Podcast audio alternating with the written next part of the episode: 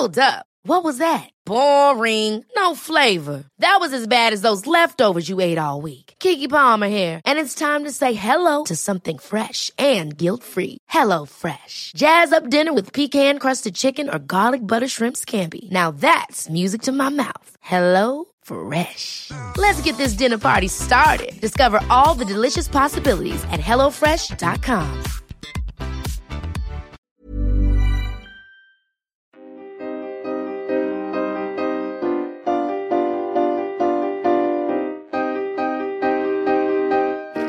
Studio 404, Studio 404 l'émission de société numérique.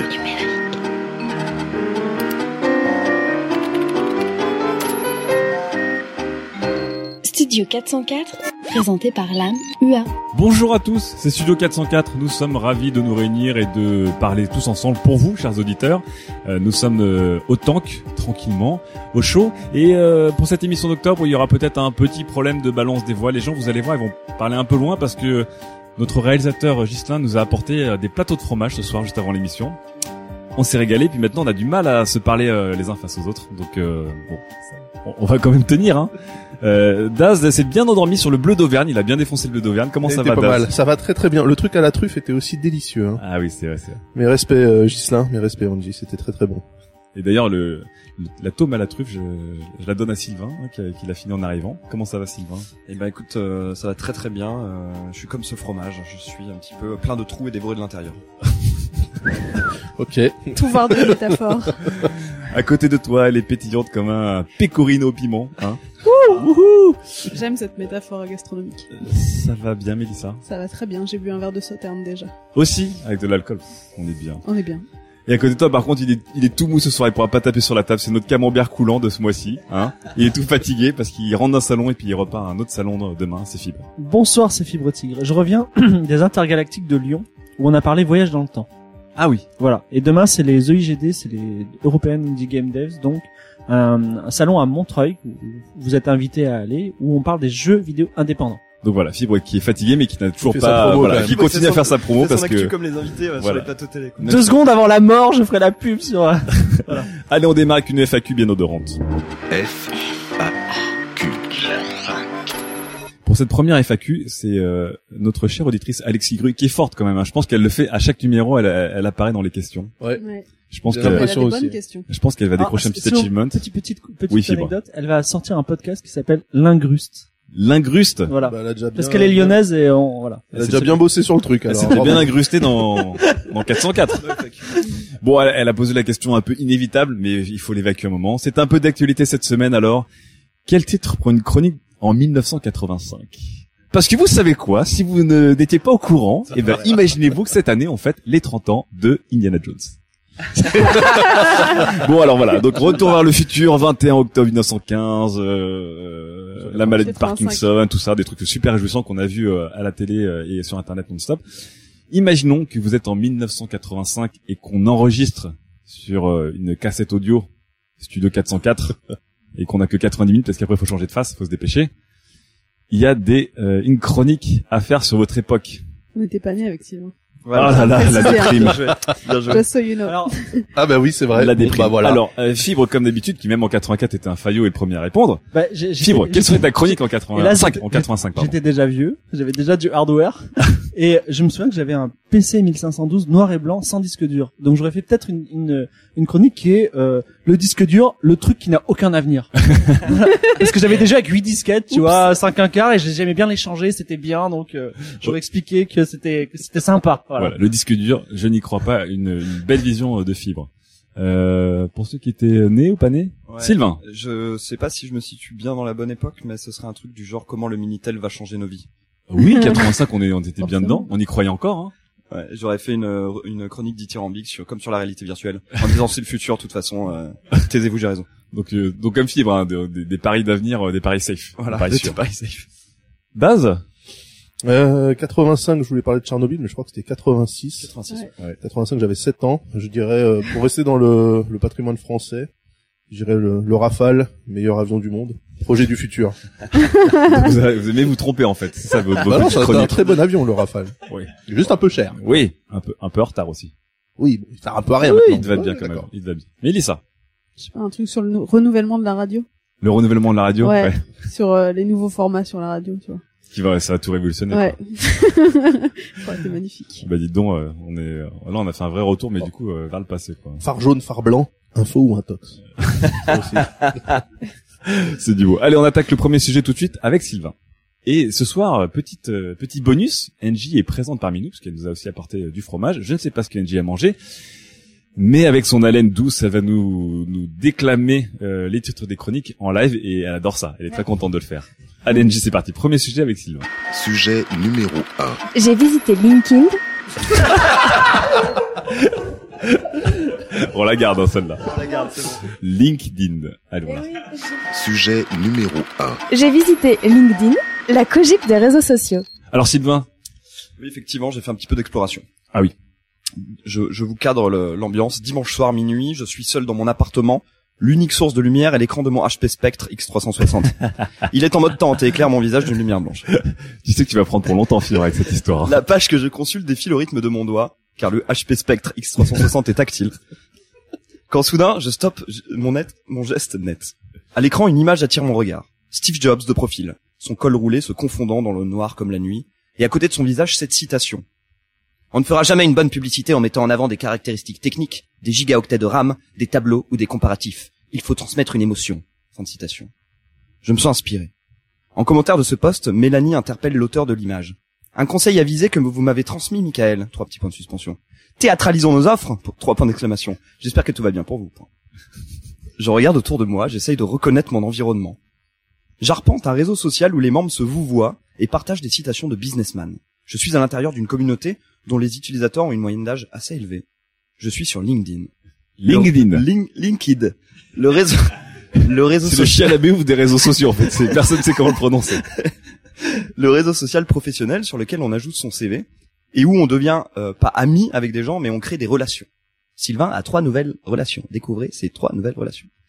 Attention, fermez les yeux, j'aimerais que vous imaginiez quelque chose. Une image au format paysage. Fond noir. Sur la partie droite, fibre tigre. De face. En noir et blanc avec les contrastes poussés à bloc. Il fronce les sourcils et regarde droit devant lui. Sa main pince son menton. Il évoque la puissance et la stabilité. Sur la partie gauche, une phrase entre guillemets. Gislain, je veux bien un petit peu de, ré- de réverb de- dans le micro de fibre.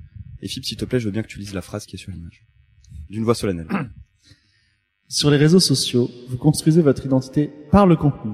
Celui qui ne tweet pas n'existe pas. Dis-moi ce que tu partages et je te dirai qui tu es. Je suis d'accord, mais euh, je dois Oh là, dire que- C'est pas grave, je te prête des mots qui ne t'appartiennent pas. C'est Internet, ça fonctionne comme ça. Oh là là, cette divine inspiration me pousse à tenter de découvrir qui sont ces gens sur LinkedIn. Ce qu'ils partagent et pourquoi. Ceci est donc leur histoire. J'ai le sentiment de marcher le long d'un couloir en moquette jaunie, ambiance cogip. Les murs sont bardés de portes fermées et elles ouvrent toutes sur des bureaux individuels. Je ne pousse pas ces portes, car la personne qui est à l'intérieur le saura immédiatement. Et oui, de tout temps, les internautes ont rêvé de cela sur MySpace, puis sur Facebook. LinkedIn l'a fait. Découvre qui a visité ton profil. Ah, c'est vrai que c'est le, le fantasme de Ça, tout le monde. ça c'est incroyable. Ce site le fait. Il y a deux sites dans le paysage internet qui font ça. C'est Adopte un mec et LinkedIn. Viadeo, Viadeo. Et Viadeo. Ah oui, mais Viadeo n'existe pas. Ok. C'est ça que tu sais pas, c'est un complot. Et là, je me dis, en fait, ça doit grave pécho ici. Non, grosse erreur. Je continue d'avancer. Mes relations semblent toutes s'exprimer avec des pincettes, ne prennent pas de risques, pas de position franche, pas d'opinion marquée. Comme quand il y a euh, ton boss en réunion, en fait. Tu sais qu'il faut dire quelque chose, qu'il faut dire un truc, n'importe quoi pour qu'il te remarque, mais en même temps, pas une connerie. Donc tu balances un truc hyper précautionneux, genre, euh, c'est juste mon avis subjectif, mais ou encore le fameux. Bon, je réfléchis à voix haute là, hein, donc je vais peut-être dire des conneries. Comme Ibrahim, Ibrahim Yves, une de mes relations. Prénom euh, pas du tout fictif. réel. Ibra- Ibrahim Ibrahim Yves. Qui partage le poste d'un confrère. Successful people want others to succeed. Unsuccessful people want others to fail. Oh, le En- mot- en ajoutant- premier degré. Hein. Ah, superbe. En ajoutant un, je pense que c'est assez juste. Eh, pose tes couilles sur la table, Ibrahim Yves. Qu'est-ce qui se passe, quoi? Putain. C'est donc ça, LinkedIn, LinkedIn, je me, je me dis. Une copie virtuelle du monde du travail, un petit peu old school, une simple transformation numérique des relations entre les employés d'une cogip. En fait, LinkedIn, c'est The Office, des motivational posters, des situations gênantes entre collègues et du partage d'articles de cadre magazine. On est bien loin de l'esprit startup. Mais, se balader sur LinkedIn, c'est aussi rendre visite à ses parents. LinkedIn est un réseau, est, est le réseau social qui a la moyenne d'âge la Ouais, plus élevée ouais, d'Internet. avant. 44,2 ans. Ah, carrément, quand Eh même. ouais, c'est vieux. Et c'est peut-être le plus drôle en fait, mais aussi le plus touchant. Drôle parce que les chaînes de mail et les PowerPoint à visée humoristique que nous envoyaient nos parents se retrouvent maintenant sur votre wall. 90% de la population ne sait pas résoudre ce problème. Trois points d'exclamation. Et Jean-Pierre en commentaire qui va interpeller Maeva parce que plus haut elle s'est vantée de l'avoir fini en 5 minutes. Maeva, vous m'impressionnez. Cela me rappelle la formation que nous. Oups, la touche entrée est partie trop vite, le message est posté. le problème c'est que c'est que Jean-Pierre ne sait pas éditer un commentaire. Drôle donc et aussi touchant parce qu'on a parfois l'impression de se retrouver sur un copain d'avant qui aurait marché. LinkedIn, c'est un oasis d'amour dans un internet depuis longtemps gangréné par la moquerie, le second degré et l'indignement dont on parlait à la dernière émission. Il y règne une naïveté, une méconnaissance totale de la culture web. LinkedIn, c'est peut-être le seul endroit d'internet où les gens sont exactement pareils que dans la vraie vie. Faux cul. J'ai j'ai cru que Daz allait dire c'est-à-dire des Mongoliens. Non, non, non. Pas du tout. C'est l'internet de papa et maman. C'est l'internet du respect, de la hiérarchie et de la cross-fertilisation des silos. C'est finalement le réseau social le moins riche culturellement.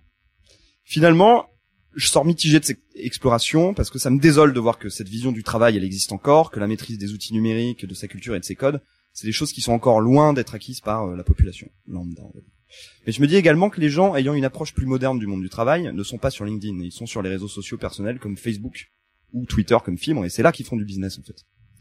Donc le jour où tout le monde sera moderne, alors pour, je pense que LinkedIn, LinkedIn disparaîtra purement et simplement, car il sera devenu inutile.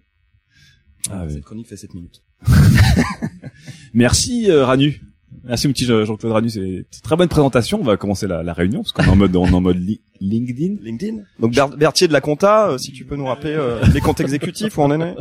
Alors c'est vrai que LinkedIn existe depuis longtemps. LinkedIn est une force euh, sûre des internets. Ça existe. enfin c'est très respecté, c'est très utilisé et c'est en même temps très discret d'une certaine manière dans les discussions, dans la dans la visibilité médiatique, etc. On n'en parle pas beaucoup, mais tout le monde a un compte. Enfin, beaucoup de gens actifs ont un compte.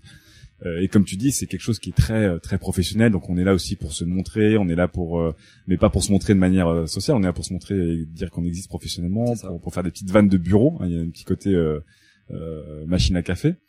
Et du coup, c'est à moitié déprimant. C'est quand même, comme tu disais, Sylvain, c'est un peu touchant finalement. C'est c'est une sorte de, de petite euh, de petite oasis et de, de petite euh, de petit endroit un peu euh, protégé de la méchanceté du net. Ouais, protéger de la, mé- la, la méchanceté du net et aussi protéger aussi du, du sérieux du travail, comme tu dis. hein, ils peuvent se permettre de faire des petites blagues, euh, ils font des chaînes de mails, des trucs comme ça, enfin des chaînes. mais euh, c'est c'est blague de bureau. mais blagues de bureau, Mais c'est blagues faux. pas très mais c'est Alors- totalement Alors faux. Daz, Daz, ton ta réaction nous intéresse parce que Daz, tu es la personne qui Arrêtez avec ça. La caution que j'y qui évolue. La caution que j'y Bah si, tu sais Sylvain, Oui, on, oui, on oui, l'emmerde oui. avec ça, c'est la caution génération Y, donc forcément t'es la caution Cogip. Donc Daz, tu travailles dans une, Ouais. tu travailles dans un grand bureau à la défense avec Ouais. des plus un, des chemises à manches courtes. Est-ce qu'il y a des stylos dans les pochettes de chemise ou pas Non, il y a pas de poche. Par contre, les mecs ont leurs initiales sous les tétons, ça me...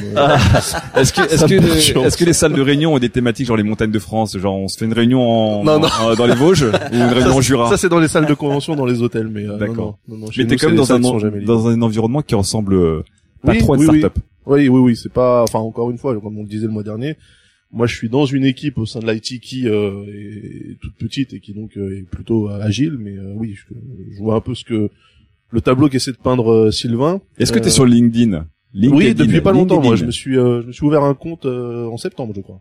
Ah, donc c'est Ah ouais. récent. C'est super récent en fait, parce que j'en avais un sur Viadeo. Mais euh, non, en fait, la, la vision que, euh, enfin, bon, Sylvain, que- Sylvain que- fait de l'angélisme avec les avec les grosses machines. est-ce que tu peux dire ce que t'as mis en hobby sur ton, sur ton compte LinkedIn Non, c'est pas que, un hobby, c'est en œuvre de bénévolat. Parce que, parce que j'ai un peu le même et je trouve ça très drôle. Oui, j'ai mis que j'étais euh, pourfendeur d'ineptie sur Facebook. c'est un travail que je fais bénévolement. Oui, mais alors, Tu as du- aussi un compte second degré sur LinkedIn. voilà, Slayer of tu- Nonsense. tu as un compte second degré sur LinkedIn. J'ai un compte premier degré parce que c'est mon vrai CV qui y a dessus avec mon D'accord. occupation, sauf que je fais du bénévolat sur Facebook, je le dis, parce que moi je suis euh, full disclosure, il y a pas de, il y a pas des, Et, et est-ce que tu joues le jeu sur LinkedIn, donc qui est quand même donc un réseau social absolument pas. professionnel, entre professionnels et de gens qui parlent de choses professionnelles? Absolument pas parce que en fait, je pense qu'il y a un truc qu'on a peut-être oublié, c'est que euh, les plus, enfin, les, les profils dont se moque Sylvain, pour moi, c'est des gens qui, qui gravitent dans son, dans ses cercles en fait. C'est-à-dire que moi, je suis côté IT, côté euh, transport intergalactique. Euh, personne ne poste en fait, on s'en bat les couilles. Euh, D'accord. Voilà, je pense que les mecs qui voient avec euh, avec des postes euh, Maeva, euh, amenez-moi le rapport Berthier machin truc là, c'est en fait des gens qui sont dans la com, ce qui est encore plus flippant. Mais passons. Moi, ce que, ce que ce que je voulais dire sur le truc, c'était juste le, le, le tableau que peint Sylvain, qui est donc teinté d'angélisme, hein, un peu comme il fait avec Google, alors qu'on sait tous que Google c'est l'empire galactique. Euh, je pense qu'il a oublié de préciser que LinkedIn, à ma connaissance, donc déjà effectivement le coup de qui a visité, qui a visité ton profil, c'est quand même pas un, un lapin de six jours qui peut prendre l'idée de faire ce truc-là. Pour moi, c'est c'est des, des mecs qui ont quand même une vue assez poussée du truc. Et puis surtout, la façon que LinkedIn a de te, de te lier avec tes contacts en te faisant croire que des mecs t'ont écrit ou qu'ils attendent que tu t'inscrives alors que personne t'a jamais demandé parce qu'en fait ils synchronisent ton carnet d'adresses et ils spamment tout le monde avec des, des pseudo-invites que t'as Ah jamais sale, envoyés. c'est un peu sale. C'est complètement dégueulasse et pour moi pour arriver à ce niveau-là de fils de puterie, je pense que franchement le site il est pas aussi con qu'on veut euh, qu'on veut bien. Ah non, il est pas con, il parle, est- je parle pas du site, je parle des. Non, mais enfin, tu vois, il y a- je il y a- dis même pas que les gens sont cons, mais je parle des gens qui sont sur le Il y a site. des, y a mécaniques, il y, a des, il y a des mécaniques qui montrent quand même que à côté euh, de l'image un petit peu d'épinal euh, de oh là là, euh, nos parents sont dessus et puis euh, Ouais. ils refont les, les réunions du mercredi Ce matin. sont, ce sont des petits malins. C'est quand même des, des beaux enculés. Ouais. Pas des petits malins, des beaux enculés. Des beaux enculés. Ah ça, bah, ça veut dire pareil. dans ton langage. Mélissa, est-ce que tu utilises ou est-ce que tu vas utiliser LinkedIn? Et est-ce que quand tu es, enfin, tu as été dessus, t'as- tu as vécu un peu cette ambiance un peu corporate, rigolote, donc ré- réseau social, mais un peu en costard quand même. Alors, nous autres journalistes étant dans un milieu contraint actuellement, on sait qu'on trouvera jamais du boulot grâce à LinkedIn. Mais on a tous un profil, ce qui me permet de faire mon activité préférée, à savoir stalker. Ah, mais du coup, tu, on peut vraiment savoir. Mais là, Et en fait. LinkedIn, c'est vraiment le seul endroit où les gens mettent genre leur vrai nom et leur vrai, enfin une vraie photo. Oui. Donc souvent, le truc qui remonte quand, per- enfin, quand quelqu'un est vraiment caché sur Internet, c'est LinkedIn. Et, et comment tu fais Ah. pour pas te faire griller? Mais là, tu te fais griller, du coup, mais il faut que ce soit assumé. Pour que les, pour que, pour que les gens n'aient pas vu, euh... Mais c'est vrai que j'ai jamais fous, vu fous, une fous. seule profile pic avec une tête de chat ou un truc genre, Bah, euh, c'est ça quoi, c'est genre euh, gay parce que c'était euh, c'était une loi qui était passée ou un truc Peut-être, euh, genre peut-être noir fibre parce que. Ah non, non, non, c'est, euh, c'est très sérieux. Il y a des postures profil pic sur LinkedIn assez intéressantes. T'as euh, celle que j'ai fait avec Fibrotic, c'est-à-dire le, le, le, le pouce et l'index qui pince le menton en regardant au loin. Et t'as aussi le micro oreillette, tu sais. Oui, pour dire j'ai fait une conf. J'ai fait une conf, ouais. Ah, si, si, il est très bien. Il est répandu. Fibre, est-ce que tu es sur LinkedIn? Alors, avant de d'avoir des sujets, j'ai une petite anecdote amusante. Ouais. C'est l'autre jour, je reçois un, un mail donc euh, de LinkedIn qui dit féliciter Toi, tu dis comment? Lin- LinkedIn, LinkedIn. féliciter Toujours pas Mathias pour son nouveau poste, tu vois. Alors je savais que c'était, mais j'ai cliqué et le mec il a marqué, il a mis chômeur, tu vois. c'est affreux. C'était tellement triste, mais bon, bref. Tu vois la, la- la magie de l'automatisme. Mais bon. L'alg- L'algorithme n'a aucun cœur, aucune émotion. Et voilà, c'est ça. Alors, non plus d'ailleurs. j'ai un profil. Parce qu'il a liké. Non, il, il a félicité le mec pour son, son passage au chômage. Non, je l'ai pas félicité, j'ai juste cliqué. Le mec, il a mis chômeur. Bon. Donc, moi, j'ai un, j'ai un profil qui pourrait être second degré. Ouais. Qui est, euh, qui, mais qui est fait pour se singulariser. Donc, où il y a pas ma photo, il y a mon logo habituel. Et euh, le- le l'intitulé du CV c'est Digital Rockstar, virgule yeah, trois points d'exclamation, et dans lequel je mets des gifs de Tyrion qui danse et des dollars qui pleuvent. Donc, et je mets donc second degré. non, je mets si vous si vous travaillez avec moi, vous allez gagner une tonne de fric et tout, et ce qui est vrai. Donc euh, non mais ce qui est vrai. Et alors le le alors là, ça c'est ça- non mais et alors très amusant dans dans qualité j'ai mis never gonna give you up never gonna let Ouais. you down les gens toute la, tous les jours hein, j'ai plus un sur never et les gens ils s'amusent voilà. donc c'est un peu la bonne ambiance cela étant deux choses premièrement des gens me contactent très sérieusement dessus en disant voilà je vous envoie mon CV je suis graphiste j'aimerais travailler dans les jeux vidéo donc ça marche Ça marche. et précisons quelque chose, c'est vrai que Facebook est meilleur en termes de networking, c'est-à-dire que quand vous rencontrez quelqu'un, vous échangez carte de visite et on s'ajoute sur Facebook. Un peu moins sur Twitter, ça dépend. C'est-à-dire que Twitter c'est plus américain, Facebook c'est très français. Mais D'accord. quand vous êtes, vous êtes en dehors de, de Twitter et de, de Facebook, et je pense notamment euh, de Twitter, de excuse-moi, de l'Europe et de l'Amérique, je pense notamment à la Russie, parce que la Russie, ils ne sont pas sur Facebook, ils sont sur un truc qui s'appelle V-Contact, Ouais. Oui. qui est en russe, donc euh, c'est c'est mort si vous voulez y être. Eh bien LinkedIn, les Russes passent par LinkedIn pour vous ajouter professionnellement. Voilà. Ouais, parce que D'accord. V-Contact, c'est pour pécho, je crois. Oui. Comme ça, je, je C'est sais pour pas. c'est chaud des escortes d'ailleurs. C'est écrit en russe, donc. Euh, C'est c'est pour pécho des voilà. escortes. Donc euh, c'est c'est pas c'est pas inutile et s'il a fait son son petit bonhomme de chemin, c'est que ça marche. Et il y a cet aspect effectivement euh, quand même prise de risque, c'est-à-dire qu'on peut pas vraiment stalker sur LinkedIn, contrairement à ce que dit Melissa, puisque le stalker est pris euh, dans dans le dans le vif, on va dire. Voilà, est Oui, il y a pas, a, a de secret, on peut pas stalker discrètement. Mais Voilà. attendez, si, si vous êtes pas Mélissa. connecté, si vous êtes pas connecté, personne ne sait que c'est vous. Ouais, mais tu vois pas la photo si on t'es peut pas justement, on peut pas. Si. Non, Ça dépend. non, non, tu Il y a beaucoup de profils en fait qui sont fermés et on t'invite toujours à Ouais, te alors tu la connecter vois pour sur voir. Google et enfin, et après Ouais, tu sur arrives sur la page et ouais. Et d'ailleurs, c'est pas ça où de- quand t'arrives, tu tu vois le profil pendant 4 secondes et d'un coup ça disparaît. Donc en fait t'as 4 secondes pour voir le, les Non, ça, infos. c'est- ça. non, ça, C'est suffisant ça, vu c'était qu'il y a que via le Déo. Ah c'était via Déo. Mais pas plus tard que cette semaine, euh. Sylvain nous parlait de quelqu'un. On a tous tapé son nom dans Google et cette personne, a, elle avait un compte LinkedIn. Cette personne a su qu'on était en train de la stalker Ah, en masse. Oui, elle a, vu- elle a vu toute l'équipe de 404 Oui, qui, a- qui avait visité le profil euh, en- Voilà. en rafale. Donc on te salue d'ailleurs. euh, voilà. Et sur ce côté un peu euh, humour, euh, humour de, de de machine à café. Effectivement, euh, étant sur LinkedIn depuis euh, peu de temps parce que je suis dans une boîte où effectivement euh, tous mes collègues y sont aussi et euh, on se euh, comment dire, on s'envoie des points de réputation les uns les autres. Enfin, on, on se connecte et puis dès que dès que le boss il, en- il écrit un article, tout le monde le like et le partage, etc. Ouais, c'est En ça. fait, non, mais c'est T'es très finalement. Mais t'es c'est vrai. Euh, est-ce que est-ce que du coup sur euh, ce genre de réseau, vous trouvez ça comme comme dit Sylvain, c'est une forme de sincérité? Ou est-ce que en fait ça ça réplique à une conduite au travail qui est aussi une forme d'hypocrisie C'est ce pas du est- tout de la sincérité, au contraire. Ouais. Sylvain disait en fait les gens se comportent un peu comme en vrai, mais Oui, que- mais en vrai, t'es hypocrite au travail. ah voilà. Bah oui, évidemment, évidemment. C'est c'est c'est une conduite qu'on encourage et là-dessus, enfin, tu vois, il y, y a un côté euh, euh, américanisation des de, de l'entreprise, du monde de l'entreprise. Moi, je trouve ça désolant en fait. Mais ce côté en fait euh, où euh, tu as tout le monde qui euh, se connaissent pas, mais doivent être potes tout de suite et euh, et se faire des hugs et euh, tu vois traîner ensemble après le travail, etc. Et moi, c'est un truc que je fuis comme la peste. Euh, les gens me le reprochent, tu vois, à la Cogip, on me dit, mais attends, on ne voit jamais. Je fais, mais les gars, je vous vois tous les jours. Mais je suis pas envie de passer les suis ton avec vous. Voilà, et euh, c'est quelque chose où là, à- au départ, euh, dans ma boîte qui est quand même bien française, euh, c'était un peu la norme, ce, ce comportement-là, c'est-à-dire que tu traînes pas avec tes potes de bureau. Ouais, Et euh, là, maintenant, je- j'ai de plus en plus l'impression d'être euh, d'être en marge du truc, quoi. d'accord. Vraiment. Et ça, pour moi, c'est un truc qui vient directement des États-Unis, tu vois, le côté. Euh, Est-ce que du coup sur LinkedIn, si tu as des connaissances ou des collègues qui postent des choses, tu te sens obligé de liker ou de Ah partager bah du coup, je suis allé sur la page de la Cogip euh, sur LinkedIn et puis j'ai vu effectivement tous les tu mecs que moi que je catalogue comme gros suceurs déjà au travail, euh, ils étaient présents, tu vois, et ils likaient les pages et euh, ah oui très fort machin etc. Et effectivement c'est plutôt des gens qui sont dans le département com de ma boîte. Donc est-ce que est-ce que les hypocrites sont dans la pub ou dans la com? Ben je pense que oui en fait. Mais C'est un secret pour Ils sont personne. voués naturellement à communiquer. Et tout ce petit côté effectivement, ouais, tout à fait Christelle, euh, vraiment euh, c'est intéressant et euh, effectivement comme tu disais, euh, genre euh, c'est important de donner de la granularité à nos offres. Sylvain, est-ce qu'il y a ce côté aussi un petit peu, euh, on se, euh, c'est un réseau social mine de rien, LinkedIn.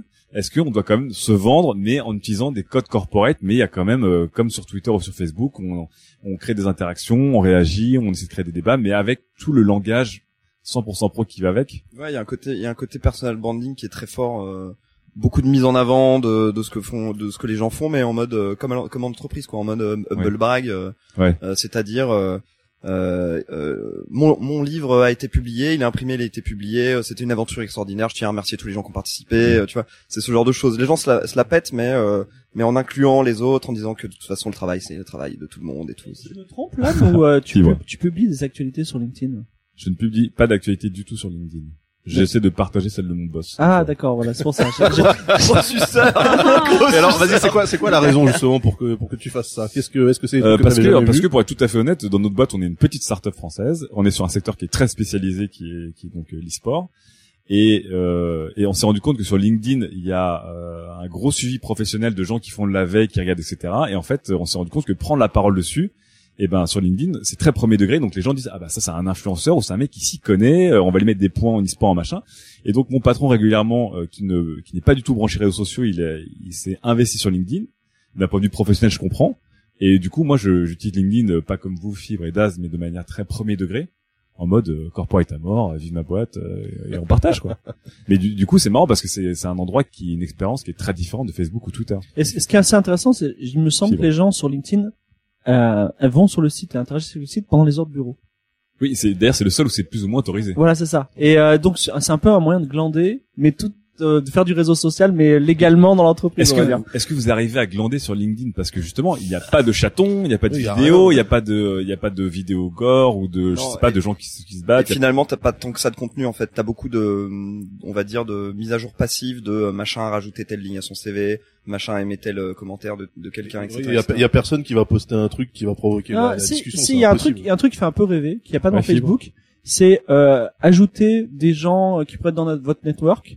Et donc là, tu as un catalogue de personnes complètement improbables, du, enfin, en ce qui me concerne, du journaliste au, au boss de, de Rockstar, tu C'est vrai vois. et- avec les fameux degrés de séparation. euh, voilà, c'est ça. Et tu te dis, tiens, j'aimerais bien être pote avec lui, il est à Los Angeles, c'est cool, tu vois, ça fait un peu rêver. c'est- Enfin, on n'a pas ça dans Facebook, en tout cas. Voilà. Réseau social qui fait rêver. Mais je pense qu'il est, ouais, il est sous-exploité LinkedIn euh, par les gens. C'est-à-dire- il, il est sous-exploité, c'est-à-dire que tu voudrais le hacker, le détourner comme les gens se sont appropriés des réseaux sociaux ou tu penses qu'il est sous Putain, ça serait l'enfer. Non, mais parce que c'est Bah- ringard, c'est une image, euh, bah, une image corpo. Et d'ailleurs, je, je vous pose la question. euh, alors qu'en fait, c'est hyper finir, ouais. efficace. Mais c'est hyper efficace. Mais du coup, est-ce que pourquoi personne, que ce soit Fortune ou des gens, n'ont jamais essayé de s'approprier? Justement, j'ai l'impression que Internet aime bien s'approprier les choses spécialement rigides et de se dire ah bah on va tous débarquer sur LinkedIn en force et on va en faire ce qu'on veut, un peu comme toi Das tu fais en faisant une bio un peu spéciale ou toi Fibre. Est-ce que pour pourquoi on s'est pas retrouvé très rapidement sur LinkedIn avec des gens un qui se draguaient, deux qui trollaient les autres avec des commentaires faussement euh, Parce un peu que, message ouais. à caractère formatif? Pourquoi c'est Pourquoi il y a pas de porno? Eh ben, pas- Non, mais parce que parce que les gens se connaissent. parce que parce que là pour le coup c'est un peu comme euh, comme comme Facebook tu vois. Il y a pas d'anonymat. Donc là c'est vraiment des gens qui se connaissent pour de vrai dans la vie de tous les jours je dirais T'as ton patron, quoi. T'as ton ouais, boss, pour vous, tes vous, collègues, mais- quoi. Pour vous, Das, Les c'est une sorte d'équilibre de la terreur qui fait qu'on peut Bah pas ouais. déconner. bah ouais. Ah, j'ai- une ça. autre explication. Je pense que il- LinkedIn, malgré lui, agit de la meilleure façon possible avec les trolls. C'est-à-dire qu'il les prend hyper au sérieux. Et c'est-à-dire que moi, quand je viens et je fais un, un CV troll, ils disent bah, bravo monsieur, asseyez-vous, on va vous traiter comme les autres. et euh, voulez-vous être euh, ami avec le PDG d'Ubisoft? Oui, parce que je vous ai vu que vous aimiez les jeux vidéo. Ah, en ça. fait, il désamorce complètement Ouais, la parce que le mec, il te et donc t'es là, tu voulais troller, et bah du coup tu te mets à faire du business, tu te dis ah bah c'est vachement utile, euh, voilà. donc euh, voilà. Ouais, on en revient en fait euh, LinkedIn, ça marche finalement. Bah ouais, ça marche. Bon, c'est un peu triste. on n'est pas On habitué. peut rien On dynamiter. peut pas rigoler, c'est pas drôle. Bon, on essaiera de se mettre des points d'experts de fromage euh, demain non mais si les les que- autres. oh, non non mais là là là si tu, tu Bah, pourrais tout dynamiter euh, justement euh, en faisant ton quand, quand tu quittes ta boîte tu peux essayer de te suicider tu vois Un peu comme au revoir Pas- président, au revoir. C'est-à-dire Voilà, que tu fais c'est une photo ouais. de toi en slip et tu. tu vas tu- partir euh, partir sur un truc flamboyant quoi C'est mais après t'aurais trop de peur plomb- de Les pétages de plomb sur LinkedIn, on n'a jamais vu ça effectivement. Oui, mais, Mais c'est personne les voit parce qu'on n'y est pas, quoi. Moi, Mais je suis non. pas connecté sur LinkedIn tous Bah, les jours, quoi. En étant un peu connecté, j'ai jamais vu de débordement. Non, mais C'est vrai que- même dans les médias, tu vois, il y a, il y a jamais eu de. Non mais il Ce- faudrait ce, il faudrait ce que tu ce fasses mec sur ça LinkedIn va vous étonner, on n'a jamais eu ça. non mais il faudrait que tu fasses ça mais c'est à dire que euh, bon tu quittes ton taf et surtout t'en reprends un qui a absolument rien à voir donc tu recroiseras jamais le réseau euh, euh, d'influenceurs Oui, etc Tu, tu qui- plus sur les, ouais, tu seras plus de sur limite dans cette voilà, ville, quoi. pas, pas dans le même domaine Donc pas de petites photos du petit Island comme ça, balancées à 14 heures. Euh, et bon app Bon appétit. On devrait, euh, euh, on devrait créer la page Facebook, de la, page LinkedIn de Studio 404 et foutre un peu la merde, je pense. Ouais, je pense. Ouais, ça va. Ok, d'accord. Bah écoutez, on attend, chers auditeurs, des, des suggestions. Hein, euh, pour créer, on va créer une page de 404. Et on espère que tous les auditeurs qui sont euh, sur LinkedIn euh, viendront nous mettre des points. Il faudrait qu'on ait des, des points de skills un peu un peu débiles. Donc euh, on aura un point euh, bah, euh, Tom de Savoie, un point Pecorino, et tout ça, puis on verra si vous, vous nous mettrez des puces. Allez, on attaque la deuxième FAQ. F A Q. Euh, alors, une FAQ euh, posée par Venom Marv. Est-ce que ça a un rapport avec euh, Marvel? Je sais pas. Euh, Venom c'est masque ça Peut-être aussi. Euh, en tout cas, il s'appelle Tanuki972 sur Twitter. Et il nous demande, est-ce que vous pensez que l'on peut vivre une vie high-tech par abonnement 100% par abonnement. Donc euh, Spotify, location de smartphone, euh, eh bien oui. de services. Donc euh, location de services, je pense, et location de, de, Eh de bien oui. matos. Alors, Daz, prends la parole je je pense que oui tu peux tout faire par abonnement. C'est le fameux l'économie de l'accès euh, opposé à l'économie de la propriété. Ouais, ouais, ouais, je pense que là, euh, en tout cas, 2000, euh, 2015, ça commence sérieusement à pointer le bout de son nez là avec le cloud gaming, etc. Euh, on a vu par exemple euh, pour le dernier keynote d'Apple euh, qu'ils proposaient une offre d'abonnement réservée aux États-Unis pour l'instant, mais euh, où tu payes 32 dollars par mois pour avoir un iPhone euh, tous les ans. Ouais. Euh, Spotify pour la musique, Netflix pour la vidéo et donc le cloud gaming. Je pense que sincèrement quoi, à un moment donné, tu peux euh, tu peux vivre qu'avec de l'abonnement quoi, sans sans rien acheter. Très bien. Euh, Sylvain, est-ce que tu pourrais vivre à 100% en abonnement et en leasing, ou est-ce qu'il y a des choses que tu as besoin de posséder, Je- que ce suis soit des trop, MP3 euh, ou un smartphone? Je suis trop amoureux des objets Ouais. pour euh, les louer. En D'accord. fait. Donc les objets, t'es obligé de les acheter. Ouais. Et les services. Les services. Euh... ben, on- Est-ce que tu préfères mettre euh, de l'argent pour acheter des, des Blu-ray ou est-ce que tu vas payer 10 euros par mois pour un, Netflix ou un Orange VOD ou- C'est une très bonne question. Je pense que je continuerai à faire les deux. C'est-à-dire que je pourrais, euh, en, en même temps, euh, est-ce C'est que c'est quoi le dernier film que t'as acheté physiquement? Voilà. Non mais physiquement, Non, pas. physiquement. On n'est pas sur LinkedIn. hein. Physiquement ou en VOD. Ah, vois, donc que ah, là, en là, on VOD propriété, on parle d'accord. d'abonnement là, donc Euh, acheter un film ou. euh, Alors vas-y en V... non mais en. VOD mais donc euh, qui reste à propriété. Je regarde pas de film. euh, Voilà. OK. C'est ce qu'il me semblait. L'hypocrisie mesdames et messieurs. Trois petits points légalement. Non mais j'ai déjà acheté de la musique sur Amazon, tu vois. Ouais. Parce Quand que euh, ou sur Beatport. Quand Il y a Bah il y a euh, quatre semaines. Il y a un mois. En 1985, Martin. Très bien. Donc euh, Sylvain, toi entre les deux. Entre les deux. Ok. Mais pour Mél- les objets, niet. D'accord. Mélissa, euh, est-ce Ouais, que moi je pourrais. Même si j'ai gardé tous mes iPhones euh, morts et enterrés, ils sont toujours là. Dans... mais tu dans pourrais donc du coup, comme dit Mais Daz, oui. louer un, un, un smartphone ou un ordinateur. Bah ou... si ça me permet d'avoir un iPhone qui marche et qui est pas obsolète au bout d'un an, oui. D'accord. C'est ça l'important pour moi. Et, sur les services. aussi. Enfin, je suis tout Spotify, euh, VOD. Enfin, je. Ouais, toi tu tout t'abonnes ce à que tous les je peux- sites de ouais, Tout streaming. ce que je peux faire, je, Et je pour, t'en es très contente. Je suis très contente. Très bien. Fibre? Alors oui, si euh, c'est forfaitaire, c'est-à-dire que si euh, je paye une fois, y compris par exemple 100 euros, et j'ai tout, c'est-à-dire j'ai euh, YouTube qui va devenir euh, peut-être euh. YouTube Red, mais on, Ouais, voilà, on aura un ça. FAQ pour ça. Mais ça me ferait chier de payer mon, enfin de louer mon iPhone, ensuite de louer ma 4G et ensuite de louer Spotify, hein, parce que c'est le cas aujourd'hui. finalement. Oui, c'est vrai. Tu Et, pas et, compte, en euh, fait. et demain louer, euh, louer. euh, ah bah. Non, mais c'est intéressant ce que dit hein. Fibre, parce qu'à un moment, on, on pouvait pas avoir le fameux abonnement global Voilà le, le bouquet euh, connecté et t'as tout. Et tout en, en premium. Et- Twitter Voilà. Gold, Facebook Voilà Premium et tout ça. Voilà une start-up à monter. Eh oui. Patrick, Enfin, une tu start-up, euh, La négociation des Ouais, droits. Les négociations des droits. euh, Bonjour. bonne chance. Donc, Non, on est, on est d'accord. abonnements pour les gens en fait. Donc, tout le monde est plutôt d'accord pour avoir une vie euh, par abonnement, au moins sur les services. Bah, c'est pas, c'est pas qu'on est d'accord, c'est qu'on y vient de toute façon, quoi. Non, mais il y a peut-être des gens, moi je sais qu'il y a des musiques, j'ai envie de les avoir en local, parce que elles n'existent pas sur certains sites de streaming, ou parce que j'ai peur des fois. Oui, de- mais c'est ces chansons que tu vas, parce que je déteste les gens qui parlent d'un titre en disant des musiques, ça m'énerve. Ces chansons que tu vas, que tu vas choper en local, ce soir. euh, c'est des trucs que tu vas pas acheter. C'est des trucs que tu vas trouver sur internet par terre qui traînaient comme ça. Non, j'ai téléchargé, bah, comme Sylvain, j'ai téléchargé des albums sur Amazon et je suis content de les avoir en MP3. Mais bon, euh, je peux comprendre euh, les abonnements. Donc globalement, on peut dire qu'on est, on est pour les abonnements? Ouais, bah oui. Allez, la vie par location. Allez, on attaque le deuxième sujet tout de suite avec Mélissa. Sujet numéro 2. La dictature des onglets de navigateur. Ah, elle était bien celui-là. L'air franchement, elle était parfaite. quoi. NJ est bien depuis un quart d'heure, elle a bossé son truc. la dictature, la dictature, la dictature. Il était très très beau. Alors, cette dictature des onglets de navigateur, on revient à Mélissa et son obsession de l'organisation. J'en parlais déjà il y a trois ans, je crois. Alors, qu'est-ce qui se passe cette année du coup? Alors cette année, bah, genre, trois ans plus tard, rien n'a vraiment changé. Je suis toujours sur mon sujet préféré, la preuve. Euh, sauf que en fait, ça fait vraiment à peu près dix ans tous euh, ici autour de cette table qu'on navigue, qu'on surfe sur le web, et rien n'a donc changé. Donc j'ai fait une petite enquête auprès des quatre personnes autour de cette table. Une belle enquête la conclusion est sans appel. Je ne suis pas la seule. Donc voilà le, le détail pour nos auditeurs qui aiment stalker. Fibre, tu ouvres sur tes, tous tes fabs sur Chrome, tu as Google Drive, ton emploi du temps sur Google Drive, Twitter, Deezer, Inbox et radurls.com, magnifique site qui vous renvoie vers d'autres sites Et, internet. y compris également le Slack de 404. J'ai oublié de- Fayot. va. Voilà, dans les onglets que Fibre ouvre chaque jour. L'âme, LinkedIn. l'âme a deux navigateurs. Chrome pour le perso, Firefox pour le pro et Edge en cas de login sur un troisième compte. Ouais. Je sais pas sur quoi tu te connectes, mais sur Gmail, tu peux être sur le même navigateur, tu sais. sur Chrome, tu as donc trois Gmail, Google Drive et un lecteur RSS par défaut. Sur Firefox, tu as Gmail, Intercom, UserDeck, TweetDeck et un lecteur RSS par défaut. Il y a des trucs que je connais pas, c'est magnifique. Sylvain, Chrome avec Inbox, Google Agenda, trois Slack. Je sais pas lesquels c'est, Facebook Messenger et Twitter ouvert par défaut. Trois LinkedIn. Et Daz a Chrome, un onglet Street Club, les, les vrais, les vrais savent. Reddit, Slack, Twitter, le wiki de la Cogip et un Internet Explorer. Ça c'est quand même magnifique. Avec les outils Cogipiens, 4 ou 5 onglets. Ouais. C'est comme les mecs qui écoutent des vinyles, c'est, c'est- c'est- il y a un son différent sur Internet Explorer, il y a un petit- il y a un rendu des images à Non, l'ancienne les que j'aime outils beaucoup. sont nuls à chier, sont compatibles Ah, mais le fait de savoir que Daz est sur Internet Explorer tous Ouais. les jours, ça me rend très heureux. C'est la cogip, hein. On vient de passer à Windows 7, les gars. Comprenez, comprenez.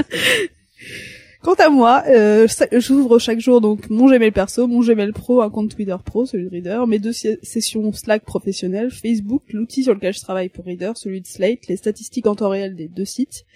Et ça c'est que l'obligatoire parce que euh, après il y a toujours euh, le Slack de 404 que j'ouvre quand je veux discuter de toutes Ah, vos il est pas obligatoire celui-là. Je vais t'enlever un point sur Fidé. Non mais attendez les mecs, vous postez tellement, je, peux, je suis obligée de me faire des sessions de rattrapage tous les soirs quoi.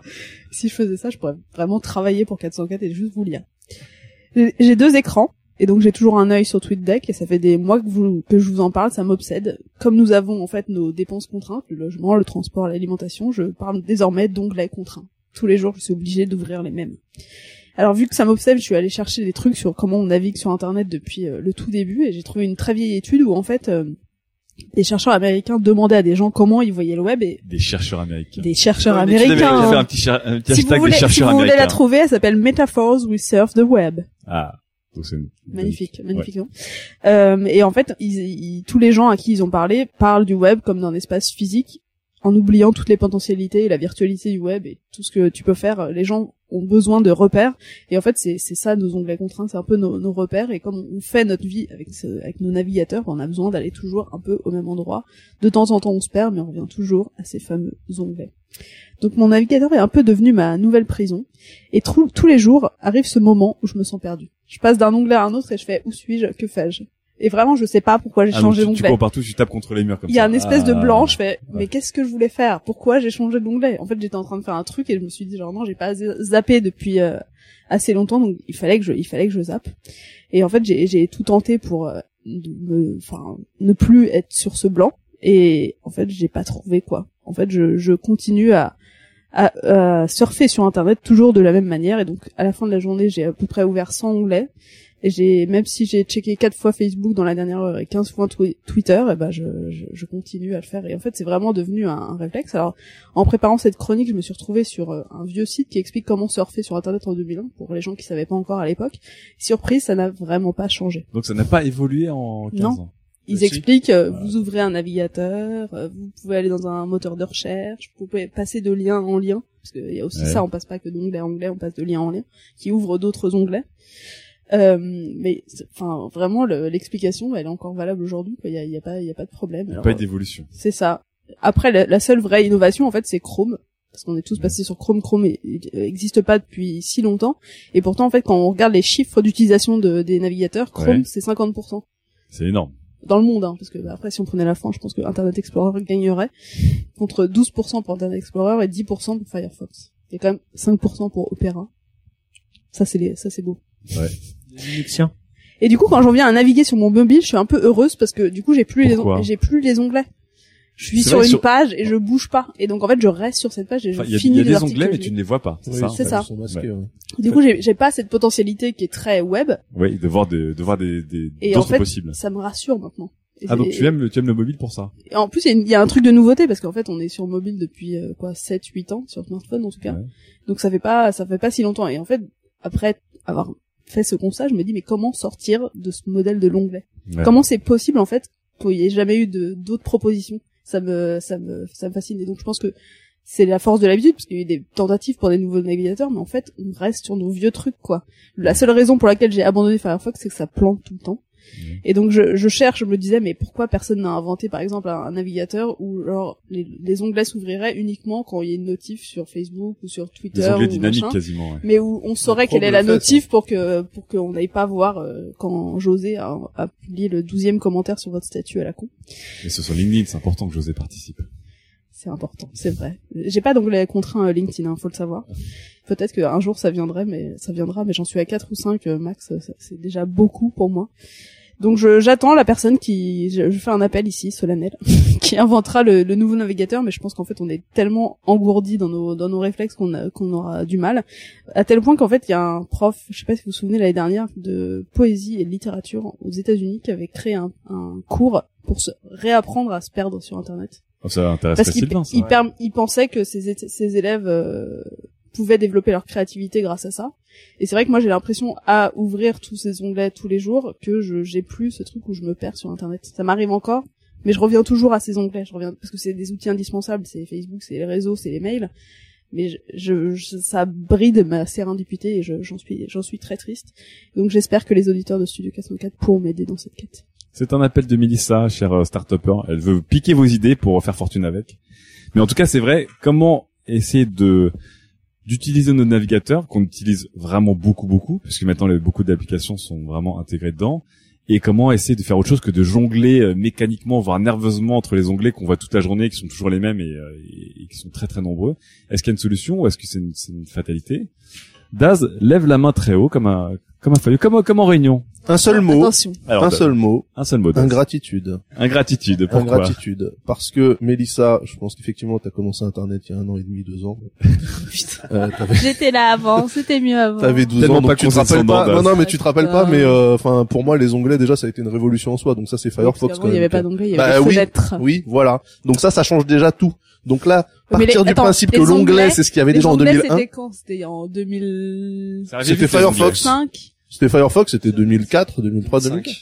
Bon, c'était Voilà. c'était comme très tôt. Donc avant c'était super. Non mais parce qu'elle parlait de depuis 2001 rien n'a changé. Bah excuse-moi mais tout a changé depuis. Bah, 2001. au lieu d'ouvrir Non, des entre fenêtres, 2001 et tout des 2005, onglets. il y a eu avant, Et la, même- la même manière que euh, tu parles de, tu parles de, euh, de Chrome, euh, Chrome gère les notifs et certains sites euh, qui utilisent les bonnes API euh, peuvent popper en tant que notif, ce qui fait que t'as pas besoin d'ouvrir. Par exemple, euh, Slack, t'as pas besoin de l'ouvrir dans, dans Chrome.